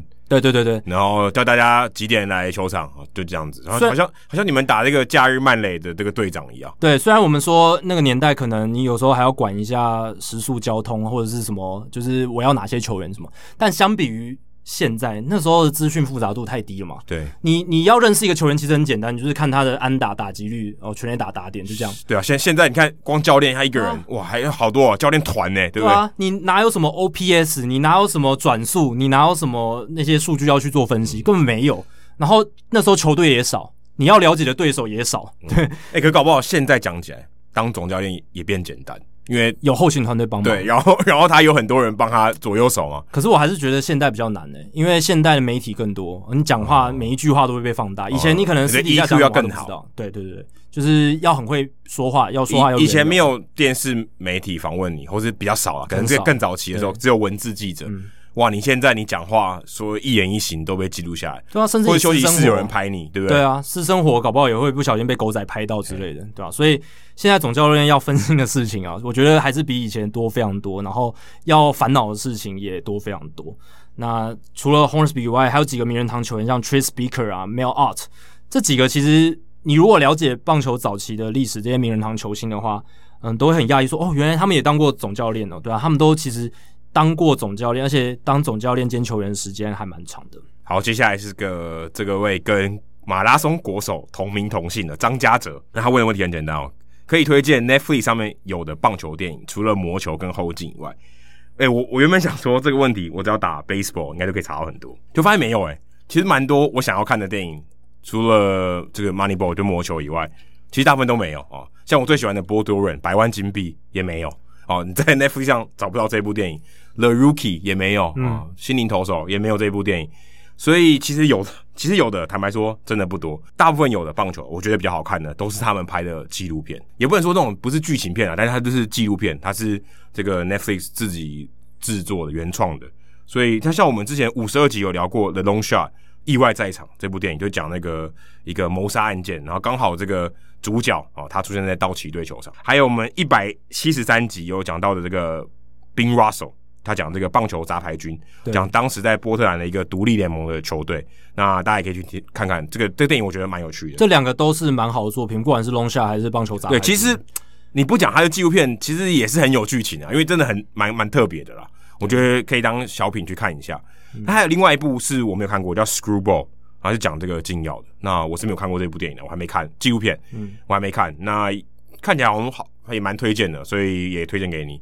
所以其实 Netflix 上有的棒球电影还还真的不多，不多啦，啊，真的不多。然后以影集来讲，像去年很红的那个金牌救援，金牌救援也没有在 Netflix 上面，所以比较可惜一点啦。希望 Netflix 有机会可以把它引进进来，因为毕竟 Netflix 应该是现在。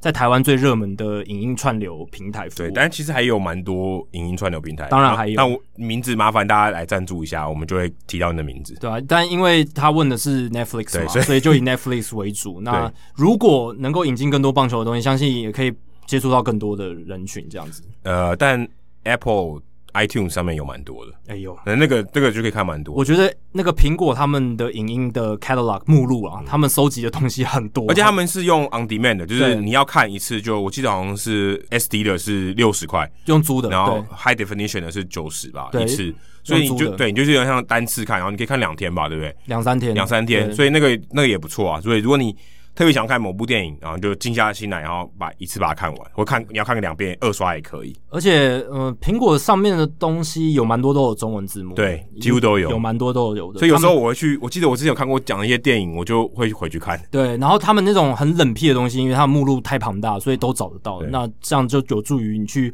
发掘一些。很比较冷门，可能在热门平台上找不到的作品。对，所以我们推荐这个《意外在场》，还有《棒球杂牌军》哦。刚好我们五十二集跟一百七十三集都有聊到，你可以回去找找看。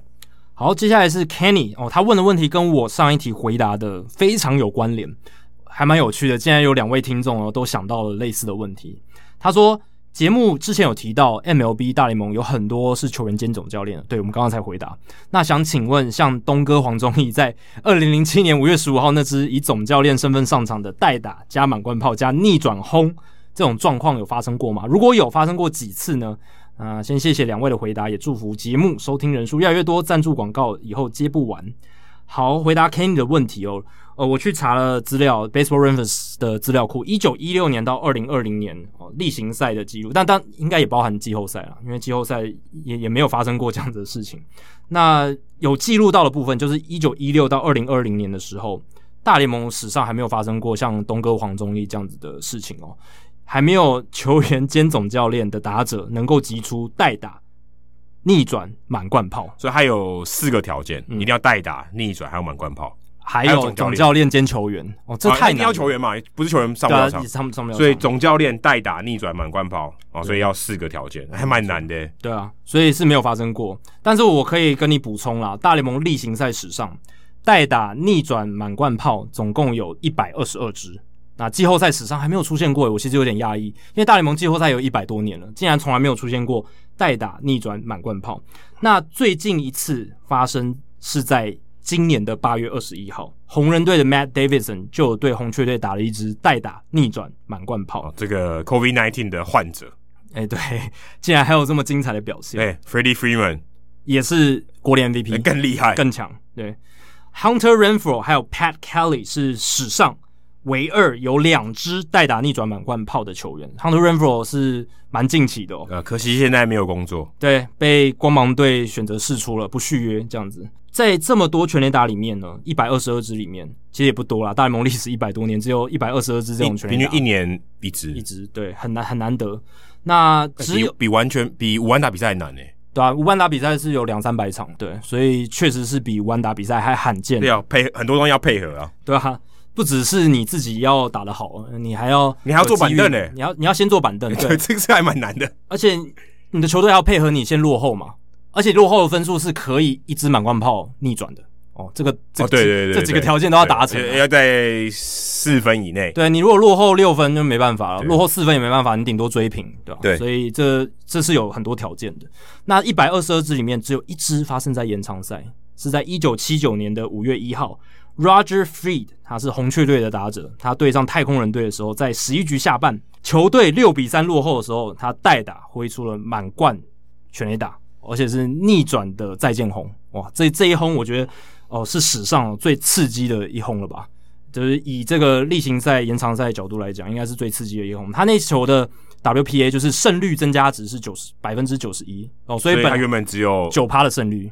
哦，对，因为他落后三分，对，所以他直接把他逆逆转过来，然后这样直接，而且还是两出局，诶，对啊，两出局哦，两出局的状况底下，会出的就是全垒打，难怪只有九趴，对，所以那时候红雀本来就是差不多要输了嘛，你可是这样讲起来，九趴的获胜几率其实也没有很低，诶，对，代表那时候红雀队应该是蛮强的球队，对，说九趴，我剩下最后一个人，我还有九趴的机会赢，诶。听起来好像还蛮强，而且他是落后三分哦。对啊，所以九趴的几率听起来蛮高的。对对，我还要再得四，我有九趴的几率，我会得四分或以上。对，所以哎、欸，这还蛮强的。这个几率其实已经算高了。对啊，但他一棒就让他变成百分之百。对，呃，直接增加这个九十一个百分点，所以是这些全垒打里面，而且这个 WPI 是这些全垒打里面最高的，所以代打逆转满贯炮已经是 WPA 非常高的一个非常有价值的一种数据了。那 Roger Free 这一支又在这个里面万绿丛中一点红是最最高的，所以这支全垒打你可以说从这个角度上来看，它是史上最刺激哦、最令人血脉奔张的一发全垒打。好，接下来是红佛哦，佛是那个佛山无影脚的佛，佛祖的佛。他说：“Adam、Jackie，你们好。投手投球的时候，如果把球藏在身体后面越久。”我们会说他投球的隐蔽性越好。那想问一下，投手投球隐蔽性这件事情到底重不重要呢？另外有没有数据可以比较不同的投手的投球隐蔽性呢？谢谢。因为我毕竟不是打球底的啊，所以我没办法很专业的跟你回答，所以我去请了专家来告诉你。那我请到这个旧金山巨人队的棒球分析师 Matt，那他也在我们社团里面了，那他就是潜水这样子。那我就请教他，那他给我的答案是说。啊，其实这个球有没有把它藏好，就是有没有让打者看得很清楚啊？这的确是出现常常出现在我们这个评估投手的条件里面，而且通常是很主观的观察。因为你要想，他如果要去看这个球啊，他一定是一个不同的角度去看打者的身高，还有他的视线，投手的身高跟打者的身高要一个配合嘛，对，你才会知道说这个球有没有藏好嘛。每个打者看起来也都不一样，对，每个打者看起来都不太一样，所以你才会有说左右打的这个差别。所以对他讲，其实是不一定的啊。不管说今天身高左右打，其实有很多变数，所以其实是很主观的。你球有没有看得清楚，其实是很主观的。所以也没有一个很量化的这个数据说，诶，他这个藏的好不好？所以其实有些人，诶，也许你看同一个投手，这个人觉得他藏的很好，你会感觉，诶，我看得很清楚，看得超清楚。也许他们都右打，可是他们看，诶，这个看得很清楚，这个看得不太清楚。所以有时候的确有些人会觉得。某个投手的球特别好打，就像有些人他就是比较会打低肩侧投，有些人就是低肩侧投他怎么打就打不好，就是跟每个人看视角的习惯，他习惯他的挥棒轨迹适合什么样的出手点有关。对，像之前有一个报道不是讲到 Josh Hader 他为什么留长发，他的这个头发有隐蔽性嘛，对不对？他出手的时候头发有点盖住，因为他头会甩嘛，所以他头发会飘起来，很会挡住这个球啊，让你少了可能零点一秒，哦，那零点一秒差很多。让你没有看清楚他的出手的那个时间，可能前面挡多挡了零点一秒，让你这个少一点时间判断，所以很难说啊。有些人可能觉得不一定嘛，不影响，所以这是一个很主观的。还有一个例子是 Madison Bumgarner 也是，他虽然球速不快，但是大家常说他诶成绩为什么那么好？有一个部分原因就是他手拉的很后面有没有？然后最后一个才甩出去。那这个其实对某一些打者来讲，他会觉得很晚才看到出手点。可是像陈伟英，他没有拉得很开。对。但人家也说，因为他身体转的很快，对对对，然后，他的挥臂很小，所以让你觉得他出手点球速出来很快，不好看，不好看。所以他球速也没有到非常非常快，可是他觉得哇，速球很有压制性。当他投的准的时候，咻，马上就进来了，你很难判断。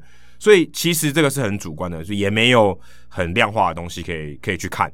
那他认为说，其实最重要的还是投手有没有 tipping 啊，就是我们常常聊到的 达比修有这个受害者泄露球路，所以到底有没有？他因为一些小动作，例如说他可能手套张的是不是很开，投变化球以前一定要动一下，或是他有没有什么小动作，是他握的时候手的手肘摆的角度啊，手腕的角度，打者看得到，可以观察，或是旁边的人看得到，那都会有影响。那这个也是隐蔽性的一种，所以对他们讲，其实是很重要。而且你看，现在这个球场旁边，就算小联盟 Edgertronic 到处都有拍啊，高速摄影机，敌队的、我队的都有拍。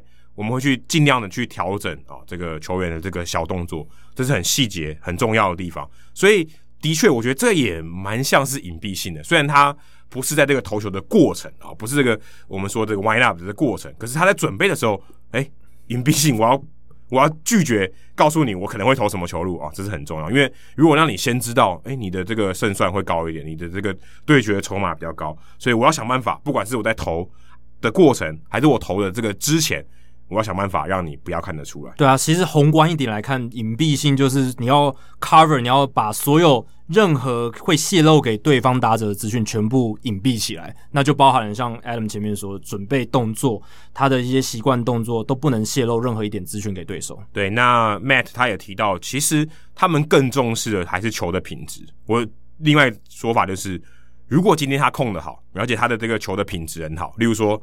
Mariano Rivera 的卡特球就是所谓的 stuff 啊。我告诉你，我丢卡特球，我也没有什么泄露球路的问题，嗯、我就丢卡特球，你也打不好。我球威够强，你真的就是也打不动球星。对，那如果我有办法强化这个球，说我的卡特球就是让你怎么样都打不好，我告诉你也没用。就跟 Chapman 投一百零五迈的速球，看得到打不到。我告诉你，你就算打到也打不好，对，也没有用。所以，即便你知道什么球，你就算摸得到球，你也打不好。那他比较重视这个啊、呃，这个东西有点像说，一个是我藏拙啊，我减少自己缺点铺路；另外一个是我把我的优点这个技能点满。嗯，他比较属于后者，说我们尽量把这东西做好。你做的不够好，你你可能有的缺点，我们尽量隐藏，但是不用太在意啊。当然，你把你的这个球种的威力提升到最好，这比较重要。因为你球威越好，你这些球的品质越好的话。你犯错的空间就可以比较大一点。你就是如果失头球，你也不容易被打成全垒打。这也是人家为什么会说他们要找一个投，假如投投手球速是最重要的，因为球速他只要有一个球速，但是他控的平有平均水准好了，他犯错的这个空间就比较大一点。他就算投到正中直球，你也未必打得好，未必打得到。哦，那如果你球速慢，你就真的只能在边边角角存活，因为如果你不小心失投。就直接拜拜。对，如果说两个业余时期成绩差不多的投手，一个是球速快，控球不怎么稳；一个是控球超好哦，但他可能速球均速只有大概八十八英里。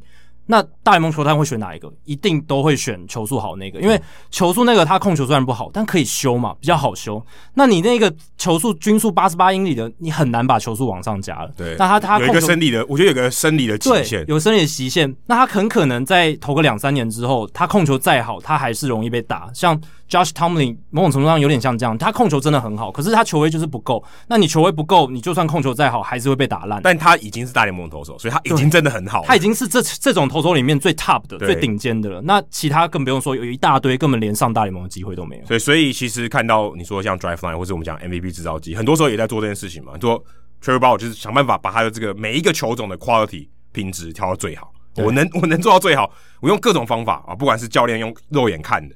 我用仪器去辅助你，我把这东西都做好啊。与其去担心我会不会被识破，我把这些事情做好。当然，捕手配球也很重要啊。捕手配球某种程度上也是在欺骗打者啊，对不对？对，我我我诱导你啊，对不对？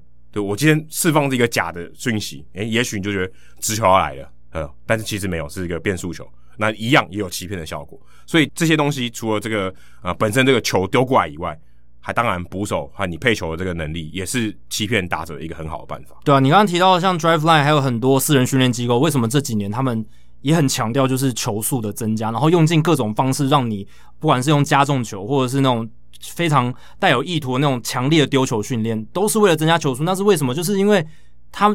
有增加球速，球探看到你的几率高，然后大联盟愿意给你的机会也比较多。即便所有人都知道你这样子用力丢球，一定是有伤病风险会增加，对你的手臂的磨耗一定会增加。但为什么还是大家一窝蜂的要去做这些事情？就是因为球速增加对于你被看到这件事实在是太大的帮助了。对，对，你像说你去唱选秀节目，就是要唱那种很难高高难度的歌。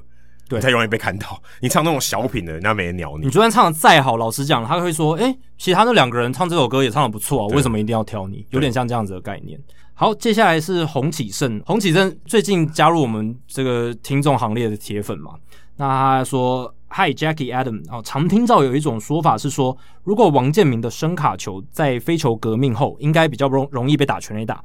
有没有统计数据，在非球革命前十年甚至更久，或是非球革命之后，这些球路被全垒打的这种排名，然后它的几率是怎么样？那我想，呃，启胜他想问的应该是说，就是各种球路呢，在非球革命之前还有之后，哦，它被全垒打率的变化这样子。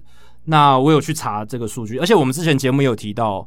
伸卡球确实在这几年被摒弃的几率越来越高了，很多投手都不想投声卡球，比较不吃香。我觉得在这个年代，在这个风气下面比较吃亏。声卡球通常会被滑球取代，通常这些投手不投声卡球，都是去投滑球。然后我们也看到说会破变速球，因为它是往假设你是右投手，还有往右打者的内角去跑。对，那整体来看的话，就是这几年就是声卡球比例下降，滑球的比例上升，像算是可以互相抵消掉这样子。那其实声卡球之所以会被说在飞球革命比较不吃香，就是因为它是一个下沉的轨迹嘛。那通常投来好球在下缘。那这几年飞球革命很多打者他们强调，或是一些打击训练师他们强调，就是由下而上的这种挥棒轨迹。哦，在 MVP 制造机里面你可以看到很多这样子的说法。那这种轨迹是不是跟这个球往下的这种下沉角度就是这样直接迎合起来的嘛？所以这些呃打击训练师或是专家他们会认为说。呃，声卡球是不利于在这种年代下去生存，等于说它的挥棒轨迹跟它这个球的变化轨迹重叠比较多，对，重叠等于说你被打中的几率比较高一点。对啊，其实你打击的，你想要做到的事情，就是你的挥棒轨迹尽量跟呃球过来的路径重叠越高的话，你就越容易打中球。应该说比较不会 miss 掉。对，你那个重叠率越高，你就越容易击中球心，球的比较扎实的那一块部分，而不是只是擦边，或是甚至完全 miss 掉这样子。好，那我去查了数据之后，我分非球革命的这个时间点是设在二零一五年前后。因为什么？因为二零二零一五年之后呢，就是大联盟用球算是有一点变化，球变比较弹，会比较会飞，所以全垒打率大增。那也是大概就是从二零一五年那时候有 Statcast 数据之后，我们发现。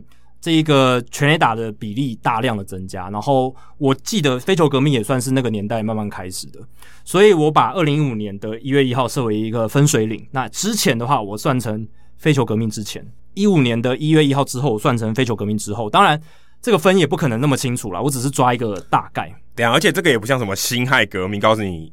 十月十号，对，就某个时间点就突然一切改变，不是这样子的。它并不是一个像什么一九一一年十月十号辛亥革命，哎、欸，我们起义了。对对对，不是那种事件，没有这个时间点，所以这个有点尴尬。它是一个慢慢发生的演化的过程，但我就是设定一个大概的时间点，因为二零一五年之前确实那个时候比较没有听到这种东西啦，就是没有什么或者没有这个追求高飞球，对，也没有这个词，因为那时候没有 Statcast。但我觉得这个词啊，先回到我觉得这四个字啊。嗯这词也是被创造出来，所以你你哪知道谁谁谁先开始？对，而且飞球革命也是因为有 Statcast 的数据，击球仰角之后，好像才有这个 Launch Angle Revolution，、啊、应该说才有人注意到这个变化。对，Fly Ball Revolution 这种东西，所以 Statcast 的数据确实也开创了很多。这样讲起来，好像回推回来，其实根本没有飞球革命这回事，对不对？就是它就是一个刚好被注意到的事情。搞不好以前可能八零年代也有也有飞球革命，对，搞不好也有飞球，只是因为你现在可以，你现在有人在看 launch angle，对对不对？搞不好其实之前也有，只是没有人证明而已。只是现在是我们有得到很多的，就是说 Quartz 他们有提到说，哎，他们会特别训练打者往这个方向去练，所以才会呃媒媒体才会继续报道，争相报道说呃飞球革命啊这种击球仰角革命这种东西。好，那我去看了数据之后发现呢，其实这比较这两个年代，二零零八到二零一四。还有二零一五到二零二零，那二零零八为为什么我会设在二零零八？是因为二零零八以前没有详细的球路追踪数据啊，所以呢，就是从二零零八年起算到二零一四年一个时期 A 时期，然后 B 时期就是二零一五到二零二零年。那二零零八到二零一四年的那时候，其实全垒打率普遍是低的。那后来二零一五到二零二零年全垒打率普遍高，所以各球种他们的被全垒打率都有上升。那上升最多的其实是，其实不是伸卡球或二缝线球，这有点呃出乎我的意料，因为四缝线球在这两个时间的区间内，它的这个被全垒打率上升了零点一九个百分点，所以四缝线球是被全垒打率增加最多的一个球种。那其他大部分都是零点一三的百分点，像。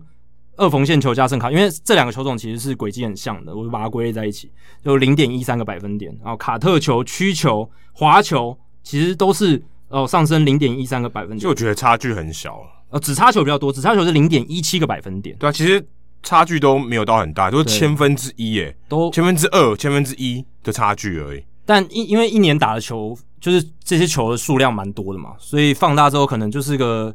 呃，几十球、几百球吧。对对，大概差不多是这样。因为毕竟全垒打本来就在棒球的世界里面算是比较少的，对，一定比较少啊。对，嗯、所以比例上看起来小，但是比较令我意外的是，竟然从就是都是零点一三上升零点一三的比例，就是这几个球种那么多，像伸卡、呃卡特、曲球、滑球，那比较明显的就只有四缝线球、指叉球这两个是。被全垒打率上升最多的，那比较少的是变速球、蝴蝶球，他们只上升了零点零八，还有零点零九个百分点。那你如果呃去看说这几年这些球种它使用比例的变化的话，二零零八到二零一四年那时候哦，声卡球跟二缝线速球的比例是百分之二十三点二五，但是到二零一五年之后变成百分之十九点二一，它下降了四点零四个百分点，所以是非常大的。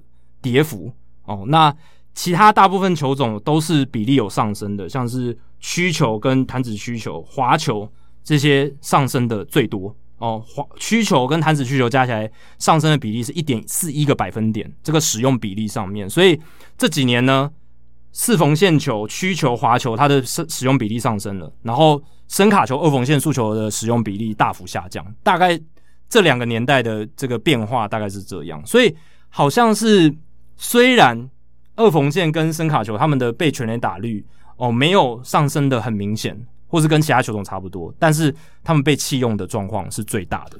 但这个因果关系，我觉得很难确定，很难确定，因为这只是被全垒打率而已。对啊，还有被击球率、被击球出数这些很多其他跟攻击品质数据，我们都没考量。你唯一能从这个数据看到，就是深卡球、二缝线速球丢的人越来越少。对，但是也没有少到很夸张，对不对？少百分之五、百分之四点多。但跟其他球种比起来，就跟其他比较比起来是很明显的跌幅，非常大。但也没有到完全说啊都没有，对不对？也没有到弃用这么夸张，就是少用了，偏少用，对，有减减少的趋势。只是我很讶异的是，因为大家都在传说，哎，这个声卡球比较容易被打全垒打，二缝线球比较比较容易被打全垒打，但。这几年变化下来，好像没有，他跟其他其他球种的被全垒打率的上升比例是一样的。但你说二垒安打也有可能吗？有可能、啊，长打，靠安打率、被打局率是高的，所以对这个我觉得很难说，就只是单纯看被全垒打率而已。好，接下来是夺命重考生，这好好好武侠小说的名字哦。那他身为看大联盟资历很浅的菜鸟，非常想看投手大谷对决打者一朗。可惜差了一点，并没有办法实现。我记得真的没有发生哈，我记得好像历史上就没有这一刻。虽然他们在同一个分区，但没有发生。那想请问两位主持人，或是大联盟过去有没有什么特别想看，或者有话题性，却因为种种原因失之交臂的投打对决呢？哎、其实没有。我我自己是觉得没有投打对决，我是没有没有这种。我我记得我之前有一次很期待是 Derek Fisher 对 May Barnes，但没有发生。哦，太那时候他太空人嘛，对、嗯、Fisher 对跟红袜队的 Matt Barnes，因为你知道在 NBA 有两个同名同姓的人，然后他们因为老婆争风吃醋啊，那时候想看这两个同名同姓的对决，应该蛮有话题性。我刚刚以为你还要讲 NBA 的东西，诶、欸，结果是对没有，让我想起那个棒球的，但他们有一次错过，后来他们还是有遇到，所以啊、呃，其实也还好，就是一个花边的新闻。可是呢，如果你想要问的是，如果可以重来。某一个打席，如果我可以回到过去去把它修正，或者是我可以做一些改变的话，那我有，我有一个，在二零一五年十月四号，哦，不知道 Jacky 有没有印象？那场比赛是 Mark Buehrle 最后一场比赛。Mark Buehrle 呢？欸、有有有。Mark Buehrle 那时候要挑战连续十五个球季啊，这样讲两百局，这样讲我就知道了。对，这样讲我就知道了，十五个球季。都投两百局以上，对，那个时候我也是很替他加油，希望他能够达到这个成就。不过那时候我还没有节目，所以我们应该是没有聊过这个话题。对，二零一五年他最后呢只差一个出局数就达到两百局，非常非常可惜。最后就是一百九十八又三分之二局，非常非常可惜。而且那天呢，刚好他的对手就是成就他完全比赛的光芒队，嗯、那时候他是蓝蓝鸟队的，但是他那天在光芒队客场比赛，一局下半就被打爆了。所以他只活了两个出局数就被打退场了。那你会想说掉了七分，对啊，你会想说只差一点点哦就可以就是达成这个记录，结果他竟然而且他也先发，他是先发投手，你就会觉得他一定可以达成这个记录。结果只要投三个人次就可以，对啊，只要投三个人，三个出局，三个出局数抓到，你就能达成这个记录。结果他竟然零点二局就被打退场了。对，有一个 Joey Butler 那时候打一个满贯炮，所以他那一局就掉了八分。他下去之后七比零，他对手他的他们对上的后援投手又帮他多掉一分，所以他那那场比赛他最后一次出赛掉八分，而且最好笑的是没有一分是自责分。哎、欸，我觉得这个真的是很难让人接受，好像是棒球之神要让他没办法达成这个记录。对，而且还有一个重点是，那时候 John Gibson 是他们的教练，蓝鸟队总教练。他其实那时候他也不知道 Mark Buehrle 那是他最后一场比赛，因为他投完以后球季结束，他说我要退休。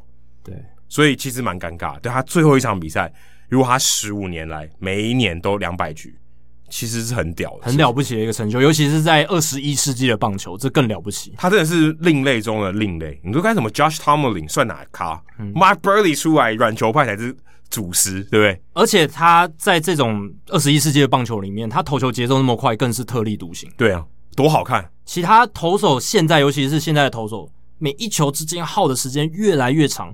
只有 Mark Buehrle 那个时候，黄子鹏投一球，Mark Buehrle 都三个出局数回去喝水了。对啊，他的这个我记得他平均每一球不到二十秒，就是球与球之间，可能更我应该更低，应该更低，因为平均来讲，大部分都是在平均好像是大联盟好像是二十五秒左右，有这么长哦？对对对，因为他是算出手跟出手之间。哦，他不是说哦你球丢回来我才开始算，他是球与球之间，所以二十秒以内算是非常可怕，那算很短，对，非常可怕的速度。对啊，其实他也明年嘛，他明年就有这个退休满五年了，那我也蛮希望他可以进到这个名人堂，但看起来好像有点难哦。他的 JOS 的这个分数只有四十七点四，平均这个名人堂的先发投手六十一点六，还差距还蛮大的哦。但是他生涯两百一十四胜一百六十败，投三千两百八十三又三分之一局，这个局数我看我看可能未来也没有人可以超过，投超过三千局的投手，我想从现在应该都不太可能吧，现役也不太可能了，因为至少两百局你要投十五年呢、欸。对不对？我觉得这你这样算起来的话，几乎不可能。那现在先发投手你要投两百局都非常少，一年可能不到五个，对吧、啊？然后然后你要连续十五年啊，他他没有连续十五年，他最后功败垂成，连续十四年了。但他生涯还是累积了三千两百多局，很夸张，很很夸张的数据啊。然后呃，Mark Buehrle 他他的生涯其实就我觉得真的很尴尬，就是我觉得就差一点跟那个名人堂就是标准就是在那个边缘。那他今年是第一年获得名人堂的候选资格，就二零二一年嘛，所以他还有十年的时间去熬。但我个人是觉得难度高，难度偏高哦。虽然他也有拿过世界大赛冠军，二零零五年的时候跟白袜，然后也有超过两百胜，哦，超过两百胜这件事情也是在二十一世纪很罕见。然后一个完全比赛，也有完全比赛的加持。哦，所以然后也人形象蛮好的，对啊，所以他算低调类型啊，就没有什么没有负面，没有什么负面新闻，负面的。而且他在白袜队也投了非常久，那所以他其实是有他的呃，如果你选他是有你可以有道理在的，但我觉得很多人还是会看到说，诶、欸，他防御率三点八一哦，就是偏高，那。呃，他也不是那种有主主宰力的投手，三振率不高哦，这这些都可能是一个因素啦。不过，我个人，假如我是我有投票权的话，我会觉得光他的续航力这件事，在二十一世纪能够连续十四年两百局这件事情，已经是就足以让他进名人堂了。对，所以我会希望我回到那一天，我把那个 John Gibbs 的脑袋把它控制住，至少晚一点再换投，让他投完那一局。对，那我投到两百局吧，十五年这样也算是一个类整数嘛，就是一个十个。那我觉得两百局是一个很重要的关卡，两百局是重要的关卡，连续十五年也是一个很少东西，你可以说连续十五年的，对不对？你光一个大联盟球员，他能连续十五季都有在大联盟出赛，已经是很难的事情。可能全大联盟史上，可能前百分之几的人，可能两三趴的人有有这个，可能一趴以内哦。我觉得应该一趴一趴以内，对不对？能够十五年都有出赛机会，他是连十五年都呃快要十五年都要两每年都有两百局，而且他应该是很优良的员工，因为他几乎没有缺席任何一场比赛，超级健康的。对啊，他每一年除了他菜鸟年，菜鸟年他也投了二十八场，可是他大部分是后援。从第二年开始，他每一年都至少给你三十场先发，哎，这是你梦寐以求的工作吗？你跟他签约，你就是他就是能保证你至少可以吃下两百局的局数，这是优良员工呢、欸。对啊，因为现在有多少你自由球员签约了，或者你交易过来了，你再强都没有用，你没上场就是零。对啊，只投了四五十局，你本来预期他可以投个一百六十局的，啊，结果也没有。哎、欸，人家给你两百，对啊，多三分之一，哎，对啊，然后这不简单呢、欸，周边效应。包括你牛棚可以比较省力，哎、欸，对啊，那一场那一天哦，大部分人牛棚都可以休息，嗯，这这些都是额外很多有益处的地方，所以它产生的效益其实很大，它帮助他的球队，帮助他的队友，帮助他的教练。可惜他生涯最后一场被打爆，你其实也不能说被打爆啊，一分他只有被打那个满贯炮比较伤，八、啊、掉八分，没有一分自责分，而且都没有自责分，我觉得 John Gibbons 应该让他再再多投。对啊，我觉得很可惜啊，就希望可以回到那一场比赛，我很希望。可以扭转这个投打对决，一个人次而已。就 Joey Butler 不要打全垒打，对啊，他就可以多投一个人次了，对啊。好，接下来是阿义，他问说，想请问历史上有任何选手曾经在 Polo Grounds，就是我们就是 Adam 之前有介绍过的这一个非常畸形的，在曾经在纽约的一座已经被拆除的球场，有没有人在那座球场击出中外野四百八十三英尺方向的全垒打？哦，其实有了，你在网络上其实找得到 Baseball Reference 的资料里面有。哦，他有提到说，历史上有四个人曾经在 Polo Grounds 击出越过中外野全垒打墙的全垒打。那一个是 Luke Easter，这个他有上过大联盟，但是他在打出这支全垒打的时候，他是一个黑人联盟的球员。他在一场黑人联盟的比赛里面，于 Polo Grounds 打出一支越过中外野四百八十三英尺的全垒打，让带大家回回忆一下，Polo Grounds 它的格局就是有点像长方形啦，所以它的中外野呢离本垒板真的超远哦，非常非常远，而且它是平的，它是它它不是像现在球场那种圆弧形，所以中左外野还有中右外野有比较离本垒板比较近的地方没有，它是一个平就是一个直线，所以你要打出去中外野就是一定要越过四百八十三英尺。那 Luke Easter 他是一个在一九四零年代、五零年代很有名的一个黑人球员。虽然他在大联盟留下的成绩记录不多，可是他在黑人联盟时期哦，就是有那种乡野传说，就是他 power 非常非常强。有些记者都说他是他是 Luke Easter power 是他们这辈子看过最强的。那有些乡野传说就是说他不只是在这个 Polo Grounds 有打出这个中外野的。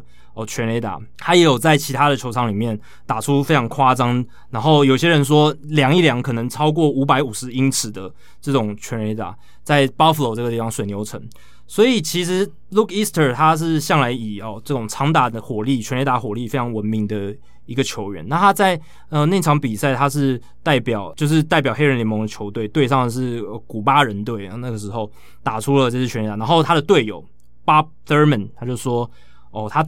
打到中外野的看台区一半的地方，大概是五百英尺处。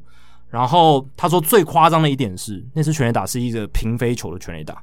我这太扯了，我觉得不太可能吧？就是当然，平飞球要飞那么远是很困难的事情诶。就除非他对啊，就是那个时候的 Giancarlo Stanton 吧。我觉得这个年代大概只有 Stanton 啊，Aaron Judge 能打出这样子的全垒打。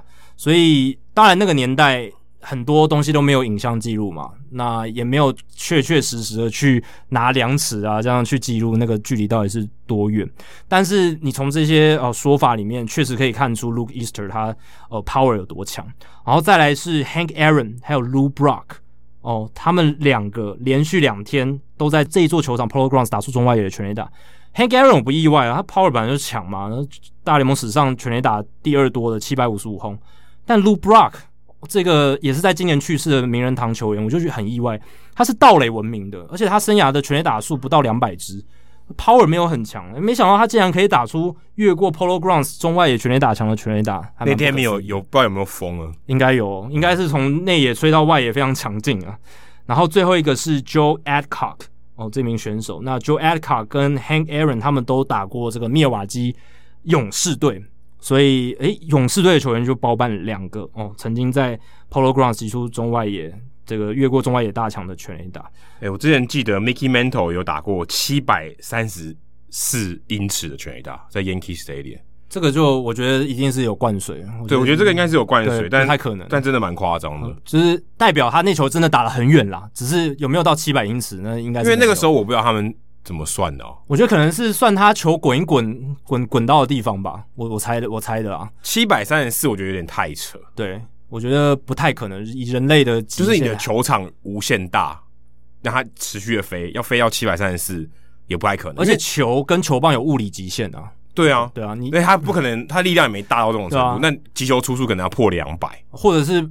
他在外太空打，没有空气阻力，它才会一直飞嘛。哦、有可能，它直接打上月球再掉下来。对，因为有空气阻力，就一定很难，就是飞那么远这样子。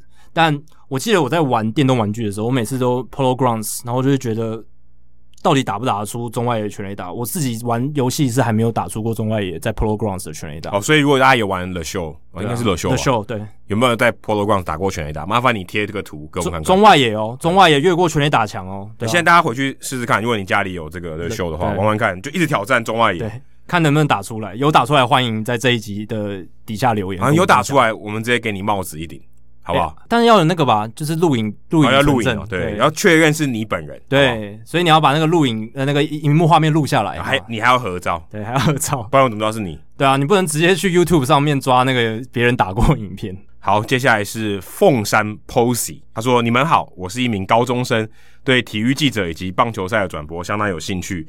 那如果未来想要走这方面，应该读什么科系比较好？谢谢，加油，Hito 大联盟优质。”虽然是学生啊，现在没办法赞助，但还是推爆惊叹号。那这个问题很大，而且其实我们之前也有大概类似有讨论过。那我还是回答一下，那如果你真的要说，呃，要做体育记者啊，记者这两个字呢，一定是选新闻系或是新闻相关传播类科系啊，大传科系，大传啊，或是什么口语传播科系，或什么广电，这些其实呃都算是相关科系。但其实我跟 Jackie，其实我们也都不是这方面的科系。我自己是念管理科学，就气管系，Jacky 是外文系的，所以嗯、我觉得念什么科系啊，不是对我来讲，我觉得是说真的啦。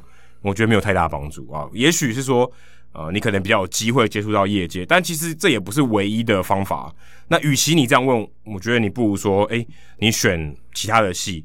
那你可以参加社团嘛？那社团你像 SSU，你也可以去做这个体育记者相关的类工作啊。说你虽然不是正职 full time 的工作，可是你也会有接触到体育圈，而且你是做记者的工作，只是你不是 full time job，你不是正职工作，但基本上你要接触到这个业界是一定做得到的事情，而且这个可以在你还在学校的时候就可以累积你的人脉，还有你的工作经验。对，我觉得最关键的其实是人脉啦，就是尤其是台湾的职场环境，有时候你要找工作。呃，有认识绝对会比你完全都没有认识的人来讲会简单非常多。那当然，你念大传科系确实能够帮助你认识很多业界的人，哦，还有你的同学未来都可能是你的贵人，这个是一个加分。可是一定要念那个科系才能从从事那个行业吗？不用吗？我自己也不是，我自己也是在大学的时候去参加社团，参加或者自自己写文章，认识网络上或者 Hito 大联盟里面的人。如果以现在来讲的话，那个年代当然是一些粉丝团、粉丝专业。你可以认识一些同好，那其实都可以帮助你认识业界里面的人，相关产业的人。对啊，其实 Hito 大联盟社群里面，我们这个社团其实有很多业界的人啊，所以其实就一个很现成的东西摆在你那里了，大家欢迎自己去寻宝。那我也想提供大家一个思考的方式哦，其实很多时候会问，人家会问说，哎、你们这个念什么科系才能做到这种事情？其实我觉得你，如果你去为了做什么工作去念什么科系，或甚至做什么特别的事情。其实我觉得都不太需要，我觉得这有点太刻意了。我觉得其实就是你就是你自己说，你可以平常有哪些累积嘛？因为你如果很有兴趣，我觉得你一定会有一些累积，不一定说你一定要念什么系，你要念新闻系才能怎么样怎么样。你就算念电机系，你也可以去参加 SSU 嘛，对不对？没有人规定你。那而且甚至我认为你念不相关的科系还更好。你看像 Jacky，他念外文系，所以他有办法，诶，他对体育有热情，他对棒球有热情，他可以翻译嘛。对不，对，有一个专业，他可以有一个不一样的专业，对，他也不一样专业，而且你还可以辅助，所以我觉得是很好的一件事情。你看我做系呃气管系、管理科学系，我还做还是做记者，对不对？我也没有做特别差，对，所以我觉得跟跟那个没什么关系，而且我可能思考的方向更不一样，而且我还有当过工程师的背景，所以思考的角度。可能跟其他记者，甚至可能从就是相关科系的记者出来是不一样的。我可能有其他的思考的方式。对，还有一个类似案例啊，像我们之前节目来宾小怀，他是念这个二类组嘛，电机相关，电机相关，然后他也会可能也会写程式这些东西，所以他喜欢棒球这件事，他可以把他跟他的专业结合起来，他就开创出自己属于在棒球领域的一个一条新的道路。事实上，我觉得这样比较好。为什么？我不会说新闻科系去做体育记者就不好。而是我觉得，在这个产业里面，他需要更多多元背景的人投入。嗯、你说以前看，呃，我们讲 MVP 制造机，或是更早一些数据分析的人，诶、欸，他们是数学系的，他们是可能是理工科系的人，他们投入到棒球里面，造成不一样的变化。或者这些理工科系的人，他们愿意写嘛，所以他们某种程度上也算是媒体啊。但是他可能不是挂记者，但他基本上跟记者做很类似的工作，他们可以进而影响媒体产业，影影响棒球产业。我觉得这才是好事。你太多。啊，同样思考背景的人集中在一起，其实是会僵化的。好，那我觉得这是不好的。越多元，大家思考的方式不同才是好事。因为线上在跑体育线的记者里面，我觉得念大传科技出身已经够多了。嗯，我们需要更多背景不同、想法不同、切入角度、观点不同的记者。或者是相关的从业人员，而且另外就是你不一定是要是记者，你才能做记者的工作。嗯、我觉得这点很重要，大家要有这个观念哦。你要你你平常你可以录 podcast 跟我们一样，你也可以像我，我就是因为录 podcast 变记者的，对不对？如果真的最直接讲这个管道，你多累积，其实你会有一些你可以采访，你只要有采访，基本上你就是记者，你就会有这些。机会，你会有这些经验慢慢累积，所以你也未必一定要说啊，我一定要被某某电视台、某某报社、某某体育新闻的网站去雇佣，我才能做这件事情。其实完全不用，你大学生、你高中生，你都可以做这件事情，其实也完全没有限制。对，这个年代的好处就是能够让自己被看见的方式太多了。对，你以前好可能很很古早，只有报纸。那你真的只要只能透过投书。那后来有广播，后来有电视，但电视广播的门槛也高嘛，你要受邀到电视上，或是变成。广播电视的主持人也是很难，但现在是你只要有网络的地方，你能连上 WiFi 的地方，然后你就是可以写部落格，你就是可以录 Podcast，你就是可以，甚至如果你有工具，你可以拍影片，甚至你真的只要你有一只手机，你可以产出所有的东西。对啊，你可以拍影片，你也可以录 Podcast，你也可以写文章，你用手机写也可以嘛？对，你都可以做得到哦。所以其实我觉得，呃，不需要去被这个科系限制你的思考，甚至我会真的会鼓励你，你喜欢什么，你你就算你就不要去念新闻科系。你也可以做一样做记者。如果你真的很热爱这件事情的话，那我真的建议，如果要我建议你，你去念别的科系，嗯、我不会推荐你去念这个我们所谓的相关科系。嗯、如果要我建议的话，因为我就不是走这条路上来。如果你问我嘛，你问其他人，也许会得到不一样的答案。但你问我，我会建议你选其他的科系。对，你看，现在棒球媒体界算是最有名的谈谈 Josh，他也不是念大众传播嘛，对啊，他也是念这个理工相关。你说他是念了什么新闻？学新闻理论才来做这个的吗？也不是嘛，他也不是做什么媒体实务的，对不对？对。但他就是有办法做到这个，他有影响力，我觉得这个比较重要。而且他的传播方式，他做媒体的方式，就跟一般的媒体或是呃大传科系背景出来的不太一样，不能说比较好或者什么，这没有，都大家都有自己的这个做法，然后也都有各自新闻的价值。可是台南教学的这个做法是以前没有人做过的，所以他开创出了一个新的。棒球媒体的呈现方式，你也可以能是新的、啊，对不对？搞不好你有自己的创作方式。这位 Posey 先生，对不对？我觉得都有机会，而且还有一个，我想要鼓励大家，你多问嘛，对不对？嗯、你像我，我们去问 TSN，我前东家说，我们可不可以去采访春训，我才有机会变成驻美记者嘛。当时我也没想那么多，对不对？如果没有问就没有啊，没有问就真就没有，什么就没有。那 Jacky 也问 Fox 有没有实习的机会嘛？对，对对，也进到 Fox，、嗯、所以我觉得。都是问啊，你有就去问嘛。你说《Hito 大联盟》，你也可以来问我们啊，对不对？嗯、你想要去采访哦，搞不好我们有机会，对不对？所以我觉得大家多问啊。今天如果你是大学生或是高中生，你听我们节目，呃，我们虽然没有出社会很久，但我们希望给你这个观念哦、啊，就不一定要念什么或一定要做什么，你才能拿到这个门票。没有这个的，你自己去想办法拿到这个门票。嗯啊，你想办法，你用你能做的去拿到这个门票。你不一定要说我要念什么科系，我要进到什么公司，我来才能做某些事情。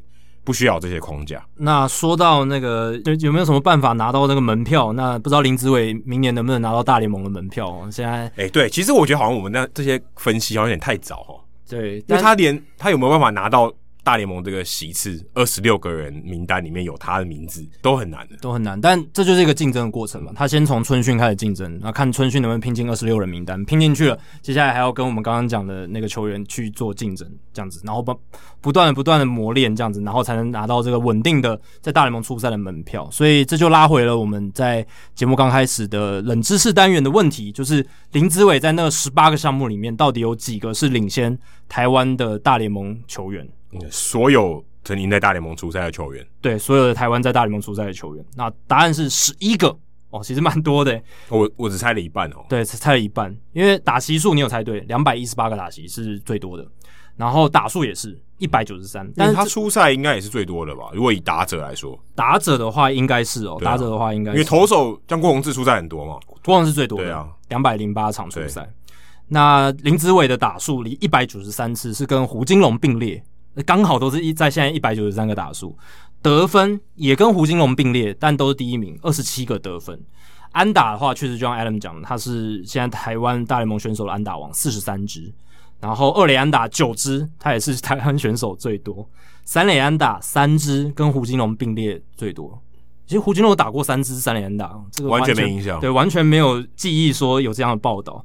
然后盗垒失败三次，哦，这也算，这也算，这也算。啊，这完全没有去算。而且台湾球员只有他有盗垒失败，啊，这也蛮厉害。胡金龙生涯四次都盗垒成功，还没有失败过，也也也永远永远都不会失败，对，永远都不会失败了。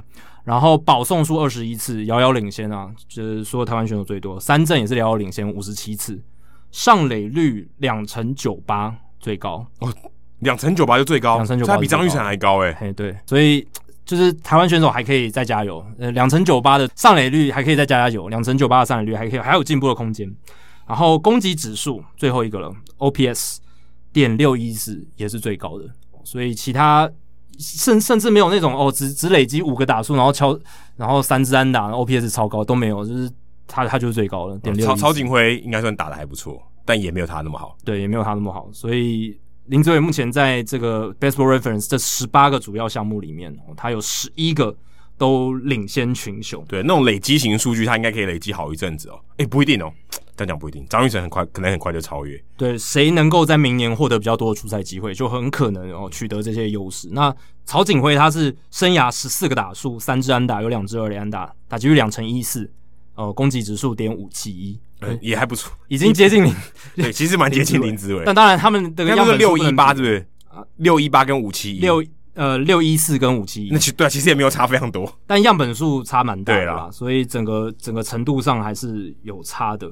诶，刚刚讲到出赛数，胡金龙生涯出赛一百一十八场，哦，所以比林子伟的一百零一场还多哦，但也应该会超越，接近有机会了。只要子伟能够明年上大联盟，或者在后续的年份有上大联盟，应该可以把这个记录超越。对，林子伟才满二十七嘛，我如果没记错的话，所以所以还是很多机会的。对，我们就期待说子伟他呃明年哦能够继续加油。他现在是。二十六岁了，二二十六岁，对，我明年满二十七嘛，明年二十七，对，所以还应该是会步入巅峰的状态了。球技上，他的身体素质、心理状态，对，都会到达一个巅峰，所以我们也期待他在双城能够有更好的表现，也希望城墙里的棒球是这个按赞人数变更多。对，城墙其实他在呃紫伟被签的这个消息出来之后，他就有写一个整理，马上就把这些分析写出来，因为我相信关注双城的会一定会变多，所以接下来呃城墙里的棒球是应该也会有非常多球台湾球迷的加入。城墙挡得住吗？绝对没问题，他绝对欢迎大家来攻他的城墙。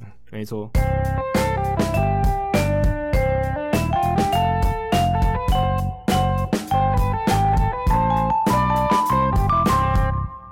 好，接下来进入我们本周的人物来讲单元。Adam 这个礼拜要介绍谁呢？刚刚讲撑得住吗？啊，这个快撑不住。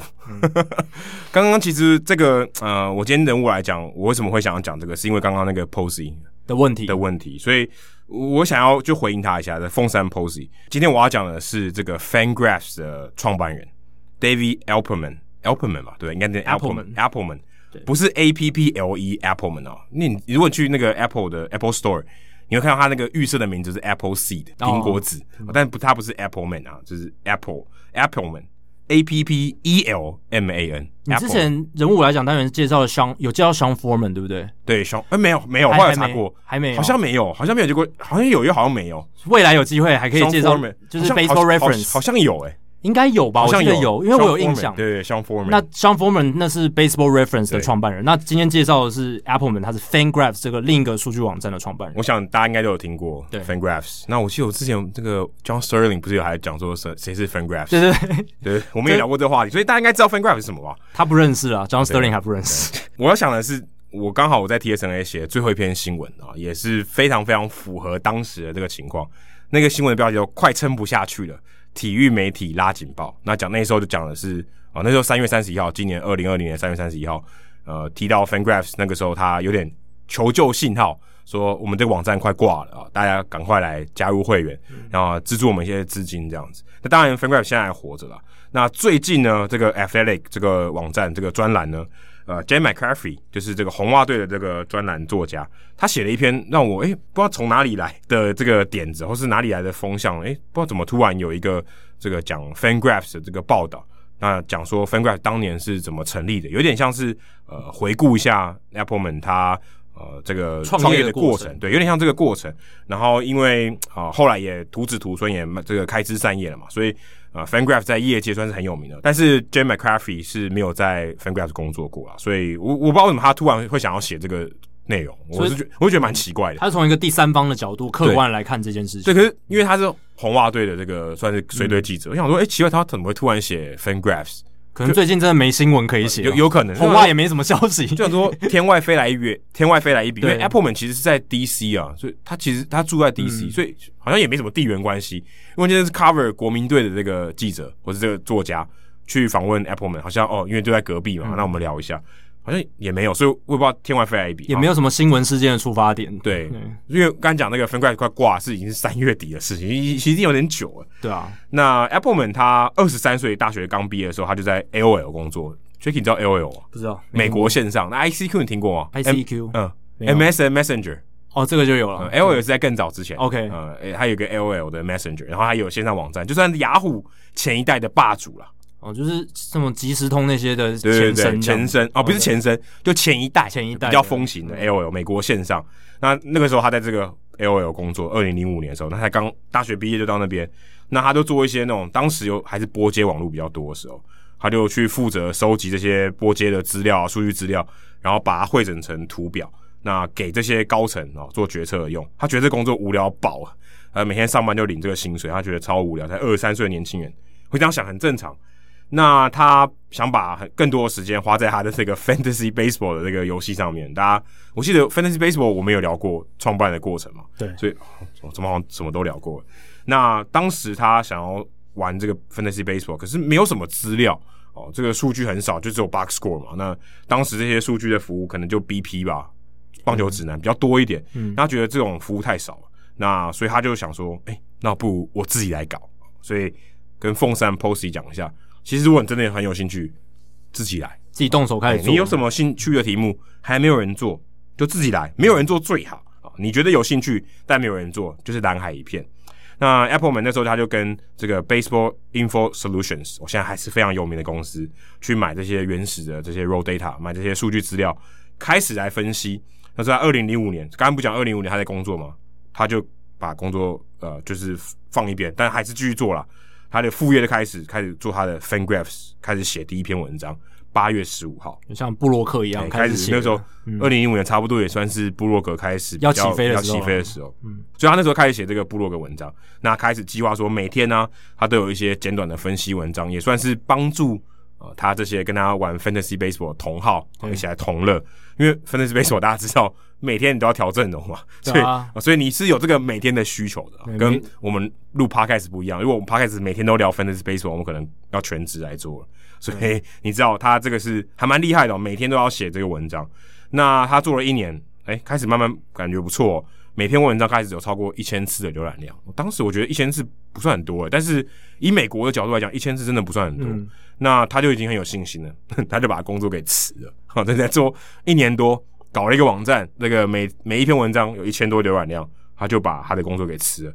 专心来开始做，我算是蛮乐观的。一千多次的浏览量，每每篇文章一千次真的不多，真的不多，还敢做这种大胆。但可能要想，当时网络普及度跟现在也不太能比，是，或是说棒球迷可能那时候当时玩 Fantasy Baseball 的人也没那么多，或者是还不习惯上网看资料，哦，大家都还是买那些杂志。哦。以前以前 Fantasy Baseball 杂志很多，杂志啊手册一大堆，买买实体书的可能还比较多。但二零二零年现在哦，刚才讲说每篇文章一千次，现在二零二零年。每一个月有一百万个不重复访客来造访 FanGraphs，一百万个访客不是不重复的，对，是不重复的，还不是点击次数啊。所以你看到这非常非常夸张，所以他不过十四年的时间，把他的网站变成一个月平均百万访客不重复访客的一个网站，非常非常厉害。但今天因为疫情的关系，因为没有 Fantasy Baseball 哦，这个差距比很大吧？对，因为他们很多流量来自。梦幻棒球经理人的玩家，对玩家，所以他流量不见了，没没得玩嘛，所以他的广告的收益，因为他需要靠流量的收益赚钱，所以他大跌百分之七十啊，非常非常多。所以当时我刚刚提到这个，他在三月底拉警报，那个时候大概才一万个这个收费的付费的会员，到现在十月，他这个篇文章截止的是十月，大概也才一万九千人，所以他当时设定要四万人啊，要有四万个会员才能继续活下去，还是。蛮大的一段差距。对，要先说明一下，他们的会员并不是说你要买了他们会员才能看里面的内容，他们网站其实内容都是免费给大家看的，但是他的付费会员可以没有广告。对对，然后这个是也算支持支持，对，有点像赞，对我来讲有点像赞助，有点像赞助，有点像那种小额赞助的那种概念。但是不得不说，FanGraphs 的这个广告还有他们的方式是让你在。免费阅读状态下不是很舒服的，所以、oh. 呃会有让你有动机要去为了不要广告这件事而去买他们的会员。那我要来忏悔一下，欸、我都用挡广告的插件。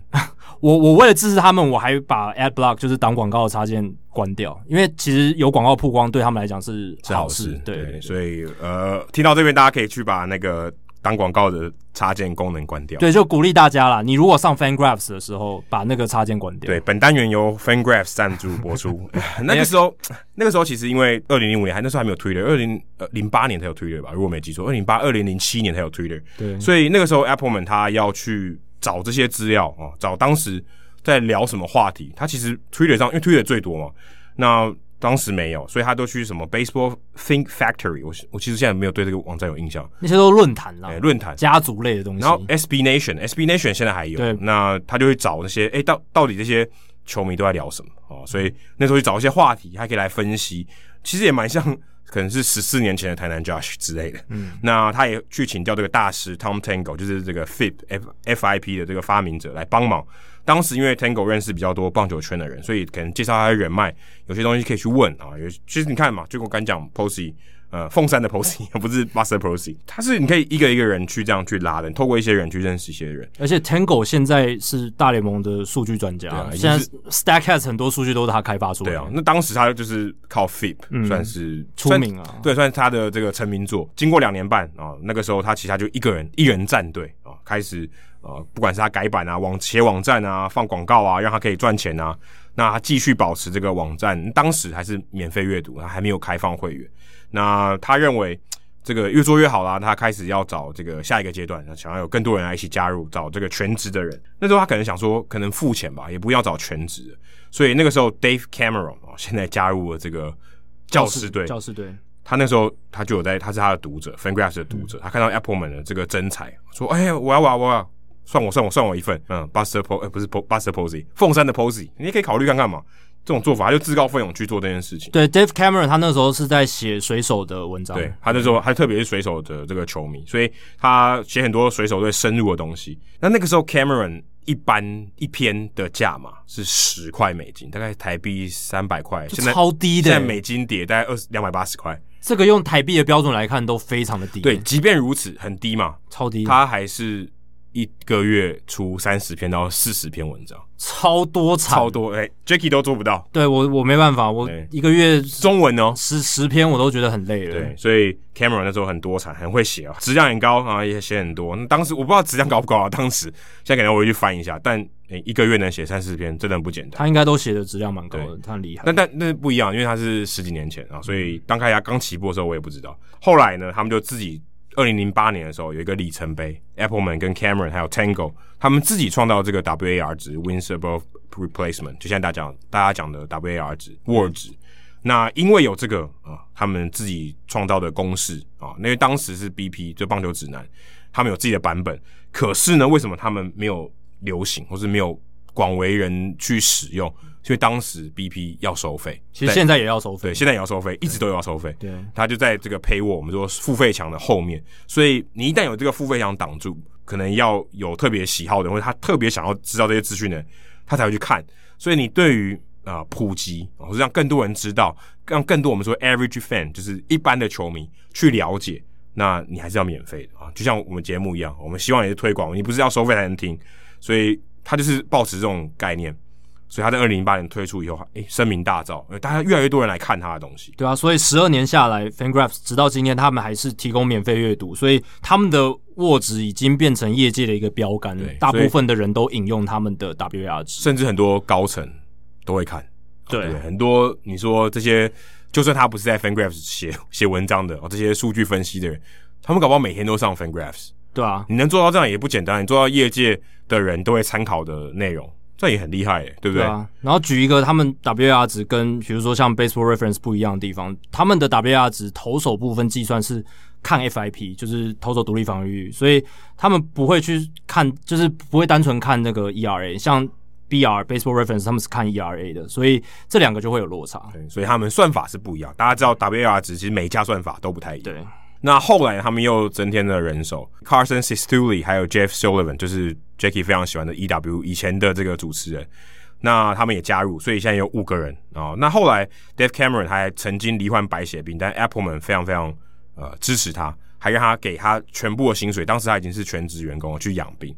那说到白血病呢，就是血癌啊，希望腊把哥也可以早日康复啊。那腊把哥现在还在还在跟这个病魔奋战中。对。那 Appleman 那时候当时呃，这个 Dave Cameron 这个罹患血癌的时候，他还特别从 DC 开到北卡去慰问他啊，他感情很好，还在化疗的时候陪他这个排遣这个寂寞啊，陪他玩桌游，所以看得出来，就是 Cameron 跟这个 Appleman 其实感革命的情感非常好。那后来 Dave Cameron 加入了教士，等于现在 Apple 们又有一个人算是独撑大梁啊，等于是这个公司啊，他算是最大的，还是头头这样，但营运上是比较辛苦一点。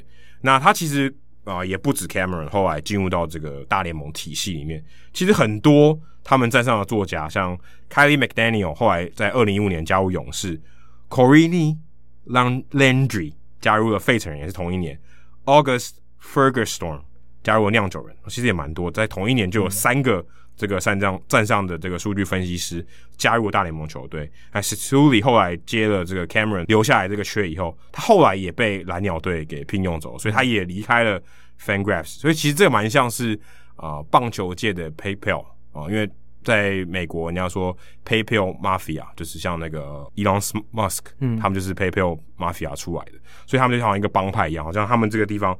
哦，出产很多这种后来在各个山头独霸一方的人物，这样，所以还算是蛮厉害的。然后 Jeff Sullivan 后来也被光芒队给任用了嘛。对，其实他们这个 Dave Cameron 他原本是 Fangraphs 的主编嘛，总编，就是文章内容都他在管。后来 Sisduli 接了他的位置，那 Sisduli 也被蓝鸟队。呃，聘走之后，现在的总编辑就是 Meg Rowley。Meg Rowley 他也是写，算是水手球迷，也算是写水手起家。那也是 EW 的主持人，对，也也是主持人之一。所以未来搞不好他们 Meg Rowley 也有机会 到其他的这个球队工作，好像踢个跳板哦。对啊，好像什么当台北市长就会选总统那种感觉。基本上是这种管理人才或者是分析人才的农场。对，而且你要想，他就是一个表现的机会啦，因为你会一直产出，你要会看嘛。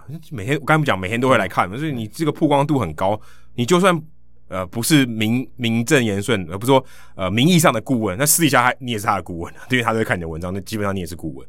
所以其实这种做法啊、哦，其实在美国是蛮常见的，也算是一个棒球界的一个趋势啊。那你回到台湾，你刚刚又回到凤山 Posey 这个回到他的问题，其实你也可以开在运动世界写嘛，因为运动世界现在应该是最大的。本节目有啊、呃、没有？这没有没有这一段运动世界你也可以写嘛。那其实虽然现在运动世界。比较没有说，我们像刚才讲说，很多人因为这个，我们说像写这些专栏进到了球团里面工作，至少至少我现在不知道有谁了，或是他可能就很低调或什么的。但就我现在所知道的，没有人是写到他有名气，然后后来被呃台湾的球团或是美国的球团给任用。我我目前没有听过，但我觉得这个未来你也也不失为一个方法嘛，你也不一定要在运动世界写，你也可以自己有一个网站。我觉得你看，那花没有多久时间，其实现在以现在来讲，应该会更快啊。以前上网的人口比较低，比较少。那现在上网的人多，你被看到的几率更高。那或许你做 podcast 或你写文章，你都有机会会被看见啊。不管你是要到美国，或是你要到台湾中职，或是你想做个体育记者，也都可以。但我觉得真的觉得不应该用科系来限制你的想象。我觉得最重要的是你动手去做，而且你要持续的累积。你就算第一篇写的不好，第十篇写的不好，第一百篇你总不会写得太差了啊！你一定会慢慢进步。你写一百篇，你要不进步也很难啊！所以我会真的鼓励你，就写是最容易的了。写呃，应该说门槛最低，但是写也是要花很多时间。但你有很多种方法可以去分享你的想法，去呃制作你的内容。你也不一定要很正经嘛，你也不要写分析文章。你想要做别的方法也可以。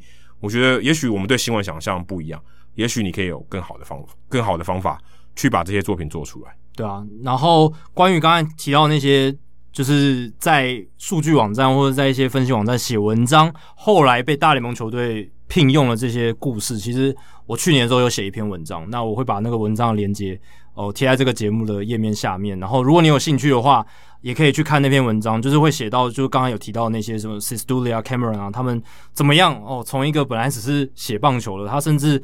哦，自己也没有打过什么什么厉害的组织的球队都没有，但是却能够用这种非传统的方式进入大联盟球团工作。哎、欸，我突然想到，我刚刚不刚刚讲，因为 John 有机会，对不对？他也有写嘛，对啊，对啊，对啊，所以他也有机会，也许有一天他可能到球团里面工作。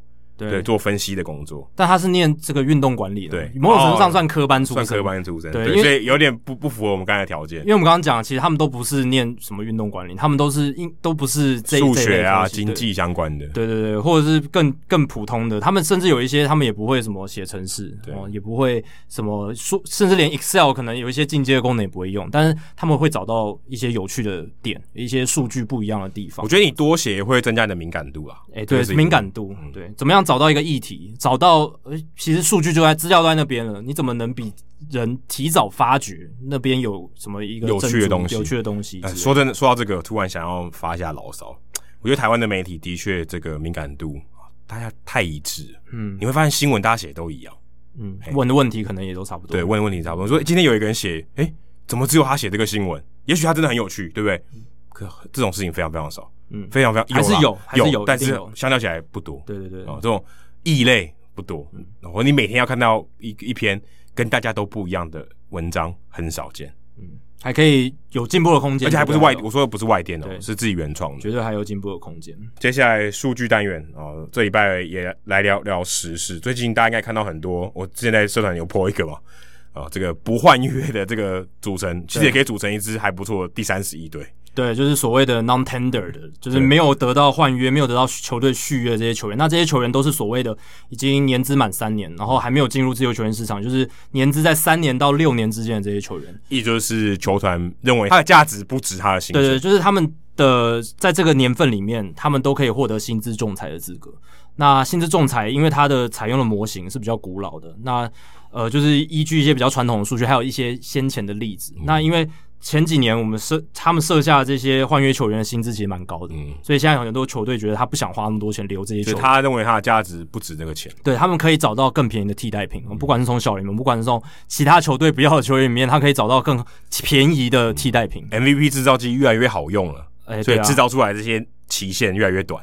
对，我越快就可以把你换掉，所以这就是这个礼拜有这个所谓的 non-tender deadline，就是不换约的期限。所以在那一天，其实有很多哦球员都收到了，哎，我我今年不，我我们球队今年不跟你续约这个消息，突然就变成自由球员了，就变自由球员了。对，所以现在有一大批的球员哦进入自由球员市场。那之前前一阵子自由市场还没有变得比较热。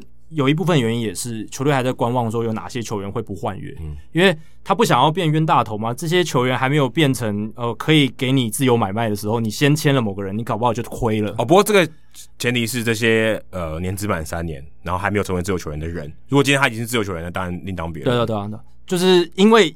这些人还不确定有没有进自由球员市场，所以还没有这些选择。那有些球队就在观望，等这些球员都哦确定不换约了，都进自由球员市场，他就有更多选择。他就想说，哎、欸，如果你原本还要留着，我还搞不好要交易的。对对对对对，我要损失更多。那我现在就可以用很便宜的约就把它直接签下来了。所以这一个 non-tender 这个不换约的这个时限过了之后，应该接下来自由市场会慢慢动起来这样子。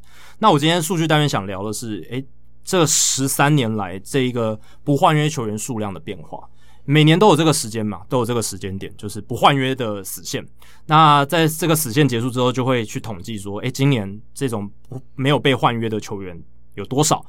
那今年确实是如预期的啦，创下史上算是就至少从二零零七年以来最高的哦，五十九个人没有获得续约。对，大家勒紧裤带，花少一点钱。对，因为我们之前节目就有聊了嘛，今年在营运上各队都有亏损。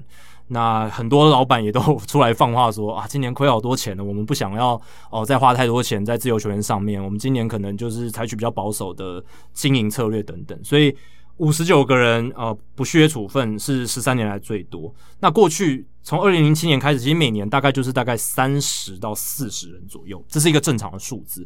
像二零零七年四十二个，零八年三十三个，零九年四十一个，然后二零一二年四十个，二零一四年三十二个，二零一七年二十六个，然后二零一八年四十一个。所以大概就是三十四十，然后有几年可能掉到二十，有有几年可能上到五十，但。平均来讲，大概就是呃三十五到四十左右。那中间有两年很有趣的是，像在二零一一年还有二零一七年哦，都只有不到三十个人被不续约。二零一一年只有二十九个人被不续约，然后二零一七年有二十六个人被不续约。那这两年刚好都是大联盟劳资协议换约的年份。那我我自己在想啊，我自己在想，可能是因为因为 CBA 劳资协要换约了，有很多不确定性，就是新的劳资协有很多新的规则什么的，所以那些球队可能在那一年就想说啊，那我们操作就保守一点，把这些球球员留下来这样子，有可能是因为这样子，所以才会导致那两年的续约的人比较多，那呃被释出的人比较少这样子。这几年呢，因为就是我们刚刚讲的提到的那些理由，所以不续约的人数越来越多，像。二零一九年，去年已经有五十六个人了，其实已经非常多了。然后今年再更上一层楼，五十九个，对啊，所以这个现象已经是蛮明显的。然后接下来再看的是，呃，大联盟今年这个不换约的候选人里面有哪一些是诶有被留下来，我们本来预期可能会被呃放掉，但是留留下来的，像 Chris Bryan，当在这个死线之前，大家传风声嘛，就是 Chris Bryant 搞不好会被小熊不续约处分，结果没有，他把他留下来了。Gary Sanchez 也被杨基留下来了，所以看来他们还是想要去修他的这个接捕的功力，还有他的打击哦，还是觉得他有重返哦巅峰的潜力了。对啊，或者是呃，如果杨基队去年明明年打得不好，他还有机会被交易。没错，所以还是看好他未来的价值。还有 Tommy Pham，Tommy Pham 今年打得很差，还被捅了一刀，对，很衰，都很多刀，非常衰的一年。但是呃，教师队哎，可能够情谊啊，还是把他哎留下来这样子。所以这三个本来预期有可能会被不换约的，其实最后都有被留下来。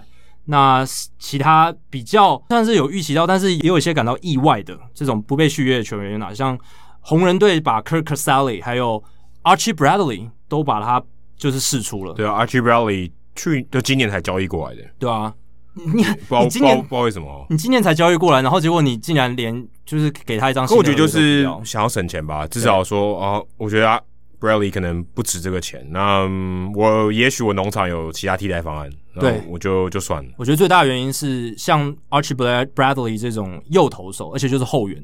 这个取代性蛮高的，对啊、嗯，对，这个从小联盟随便找一个，诶，球速不错的，可能都可以投出差不多的成绩。对啊，但我觉得就是省钱啊，不然其实 Bradley 也没没贵到哪里去嘛，所以、啊、我我是不知道。Kyle Schwarber、嗯、像这种，我觉得如果你拿去交易，也许都还可以换到一些东西。你选择直接让他直接 Let it go。对啊，当然 Schwarber 今年是打得蛮糟的，打击不到两成。但但这种东西，我觉得你看一年，而且才两个月的数据。对啊，所以我觉得是。我觉得他们有他当然他们的考量了，但是我想，呃，对我来讲，我觉得是有点意外啊。就说你你就明年再交易也也可以嘛，对不对？对，其实像这种呃，像 Kyle Schwarber 这种角落外野手 DH 或者一垒的这种位置的选手，今年被释出不换约的特别多，像 David d o l l 还有那个 Adam Duvall，还有像 Eddie Rosario，嗯，哎，这几个都性质都蛮类似的，都是。蛮会打全垒打的，嗯、也都是角落外野手啊，守备。David d o l l 可以守中外野哦，可以，但是他的守备能力并不是到特特别理想。那里面守备能力比较理想的就是 Duvall，但他年纪大了，三十二岁哦，所以这些原因之下，这些球员都被选择放弃。那像精英队，他把 Alberto Hanser Alberto 也。也不换约，这很明显就是要谈到底的一个，就是省钱啊！我我不需要花这个钱，我要输，我要输我还花钱。他是对他就是为了输才做了这个，对啊，我我干嘛？我我都要输了，我干嘛要花钱？对，所以就是今年的不换约的这个现象就很明显了，就是看到这些明明算是还能打呃可以打可以用的球员，而且老实讲，就算换约，他的薪资仲裁年轻应该不会太高，绝对负担得起，但他们都不用了。对啊，我觉得是价值的问题啦，就是他付得起，但是他觉得没那个价值，而不要，我就不要。有 CP 值更好的选项，我干嘛要用它？就我觉得就能省则省啊，没错。好，那聊完了这个不换约处分之后，再来聊一下我们之前延伸过去我们聊过的一个话题，就是药检的数量。呃，我们之前节目有聊过，说今年的药检数量减少嘛？那我在这个礼拜有看到一篇报道，是确切的这个数字出来了，那确实是减少非常多。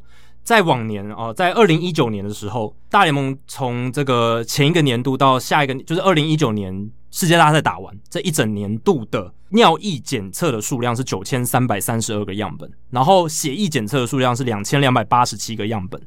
但是今年度哦，就是从二零一九年世界大赛结束到今年的世界大赛结束了这个二零二零年年度，尿液检测的样本降到只有三千七百三十三次，然后呢，血液样本只有四百一十二次，所以。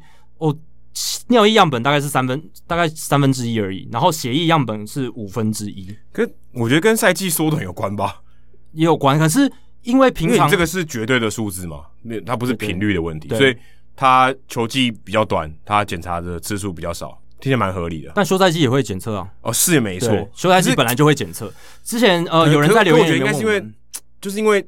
缩水赛季，所以他人手可能也不够吧，所以会不会是这样子？主要是因为这个独立的这些呃检测机构，他们今年受到疫情的影响，很大一部分时间也被 shut down，就是他们不能工作。啊啊啊、是，我想应该是这个原因。对，所以就就是这样的原因造成他们今年呃工作量减少哦，能够负责量减少，所以整个尿液检测、血液检测的数量也减少。那之前有听众在留言里面问我们说，这些药检。他们是不是只在例行赛之间举行？但其实不是，他们在休赛季也会做检测。因为 Robinson Cano 是被在休赛季被抓到了嘛，所以、欸、可可我我有点好奇这件事情呢、欸，就是因为这个新闻报道你才知道的嘛。嗯，我有点好奇，说他真正检查出来有这个时间点是在什么时候？因为他可能可以上诉嘛。嗯，那他也可以选择说，我就不要公开嘛。大联盟因为这是大联盟公告的嘛。嗯，所以他可以说啊，我有一个尘埃落定以后，再把这个结果公告给大家。所以不代表说他一检测哦，一应该说一检测有结果之后。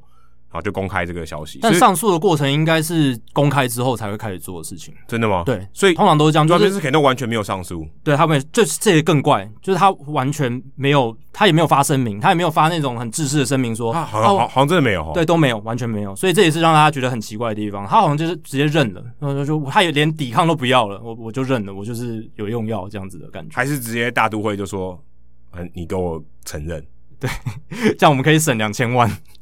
我我不晓得，但。对，我是觉得好像怪怪的啊，我就觉得这个时间点到底是什么时候测的哦，对不对？我，其实我也不是很确定，有可能在你说他真的这个被抓包的这个时间点是，但应该是在季末了，因为大都会也没有打进季后赛嘛，所以他那个时间点爆出来已经是大都会球季结束。但他那个尿意是什么时候的？是球季，应该有可能是结结束。可是你在休赛季打药没有没有什么理由嘛，对不对？对啊，所以我才想说没有道理啊。对，真的。你如果说你如果打药，然后你过你到休赛季还检查检测出来，哇，那代表那个。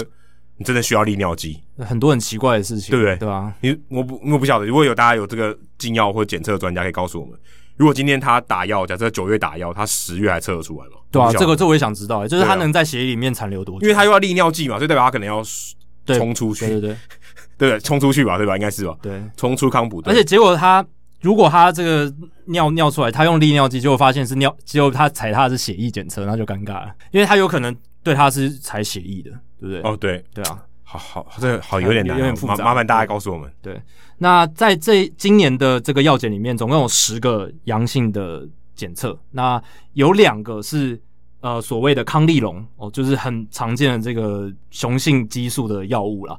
那有两个被检测出来是这个成分的，那是卡诺，然后还有另一个是呃自由球员的投手 Victor Alcantara。那这个康利龙其实它。它已经算是很比较退流行，因为它很容易被检测出来，所以大家也另一个疑点就是 Robinson Cano 到底为什么会在这个时候用康利龙，就是还还蛮好笑的。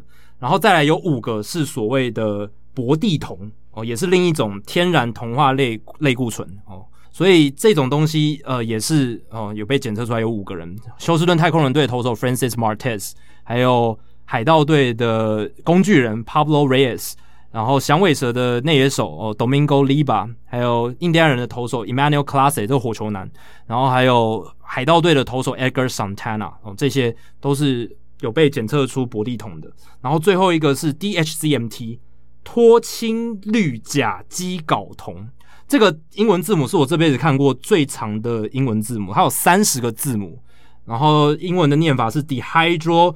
Clamethyltestosterone，它是一个英文单字，有三十个字母。但 dehydro 应该是什么脱水什么的？对对对对，就是好像是脱氢哦，脱对脱氢，对对对脱氢。对，然后这个 THCMT 的人有三个，呃，洛基队的投手 Justin Lawrence，然后国民队的捕手 Tres Barrera，还有太空人的投手 Kent Emanuel。就是这十个人在今年有被检测出使用禁药这样子，然后最后一个数据单元想要讲的是，也是时事啊，Chris Young 哦，在算是节目开录前的那个周末吧，就是被宣布游骑兵把他雇佣为总管，然后所以他现在就不是大联盟这个办公室的人，他现在就变成球队的人，又回到从朝廷回到在野，诶，对，有点类似这样的感觉。然后很有趣的是，Chris Young 他是球员出身，嗯，所以他。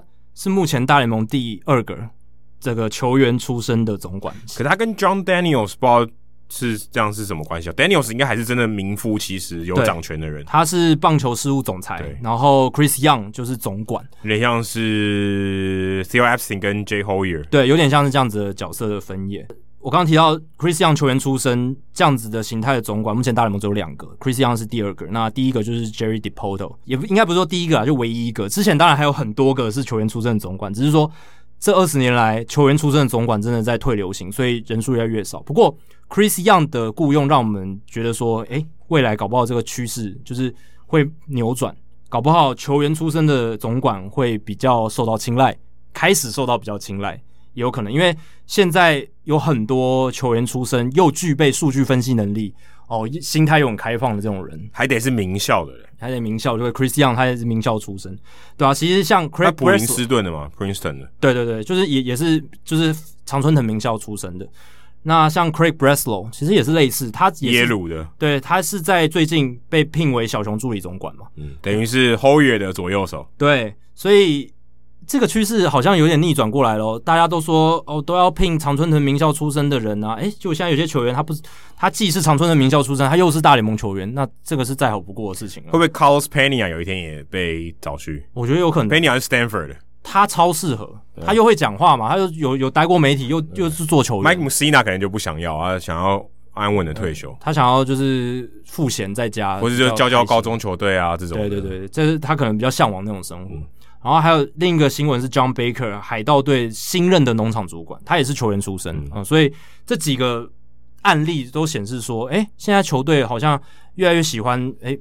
慢慢的哦，逆转这个趋势，还有一些雇佣一些球员出身呃的管理人才来管理球队，这样子，也许这会带给他们一些新的竞争优势。以上就是《Hito 大联盟》第一百九十四集的全部内容。如果大家喜欢我们节目的话，欢迎加入《Hito 大联盟》在 Facebook 社团《Hito 大联盟讨论区》。加入这个社团，记得回答三个简单的问题，就可以和我、还有 Jackie 以及其他上过我们节目的来宾以及听众朋友一起畅聊棒球。那如果你有美国职棒或是棒球相关的问题，也欢迎上我们的官网 hitomlb.com 填写发问的表单，我们会尽可能在节目一个月一次，就像今天的听众信箱单元上面，统一回答、讨论、分析大家提出的想法还有问题。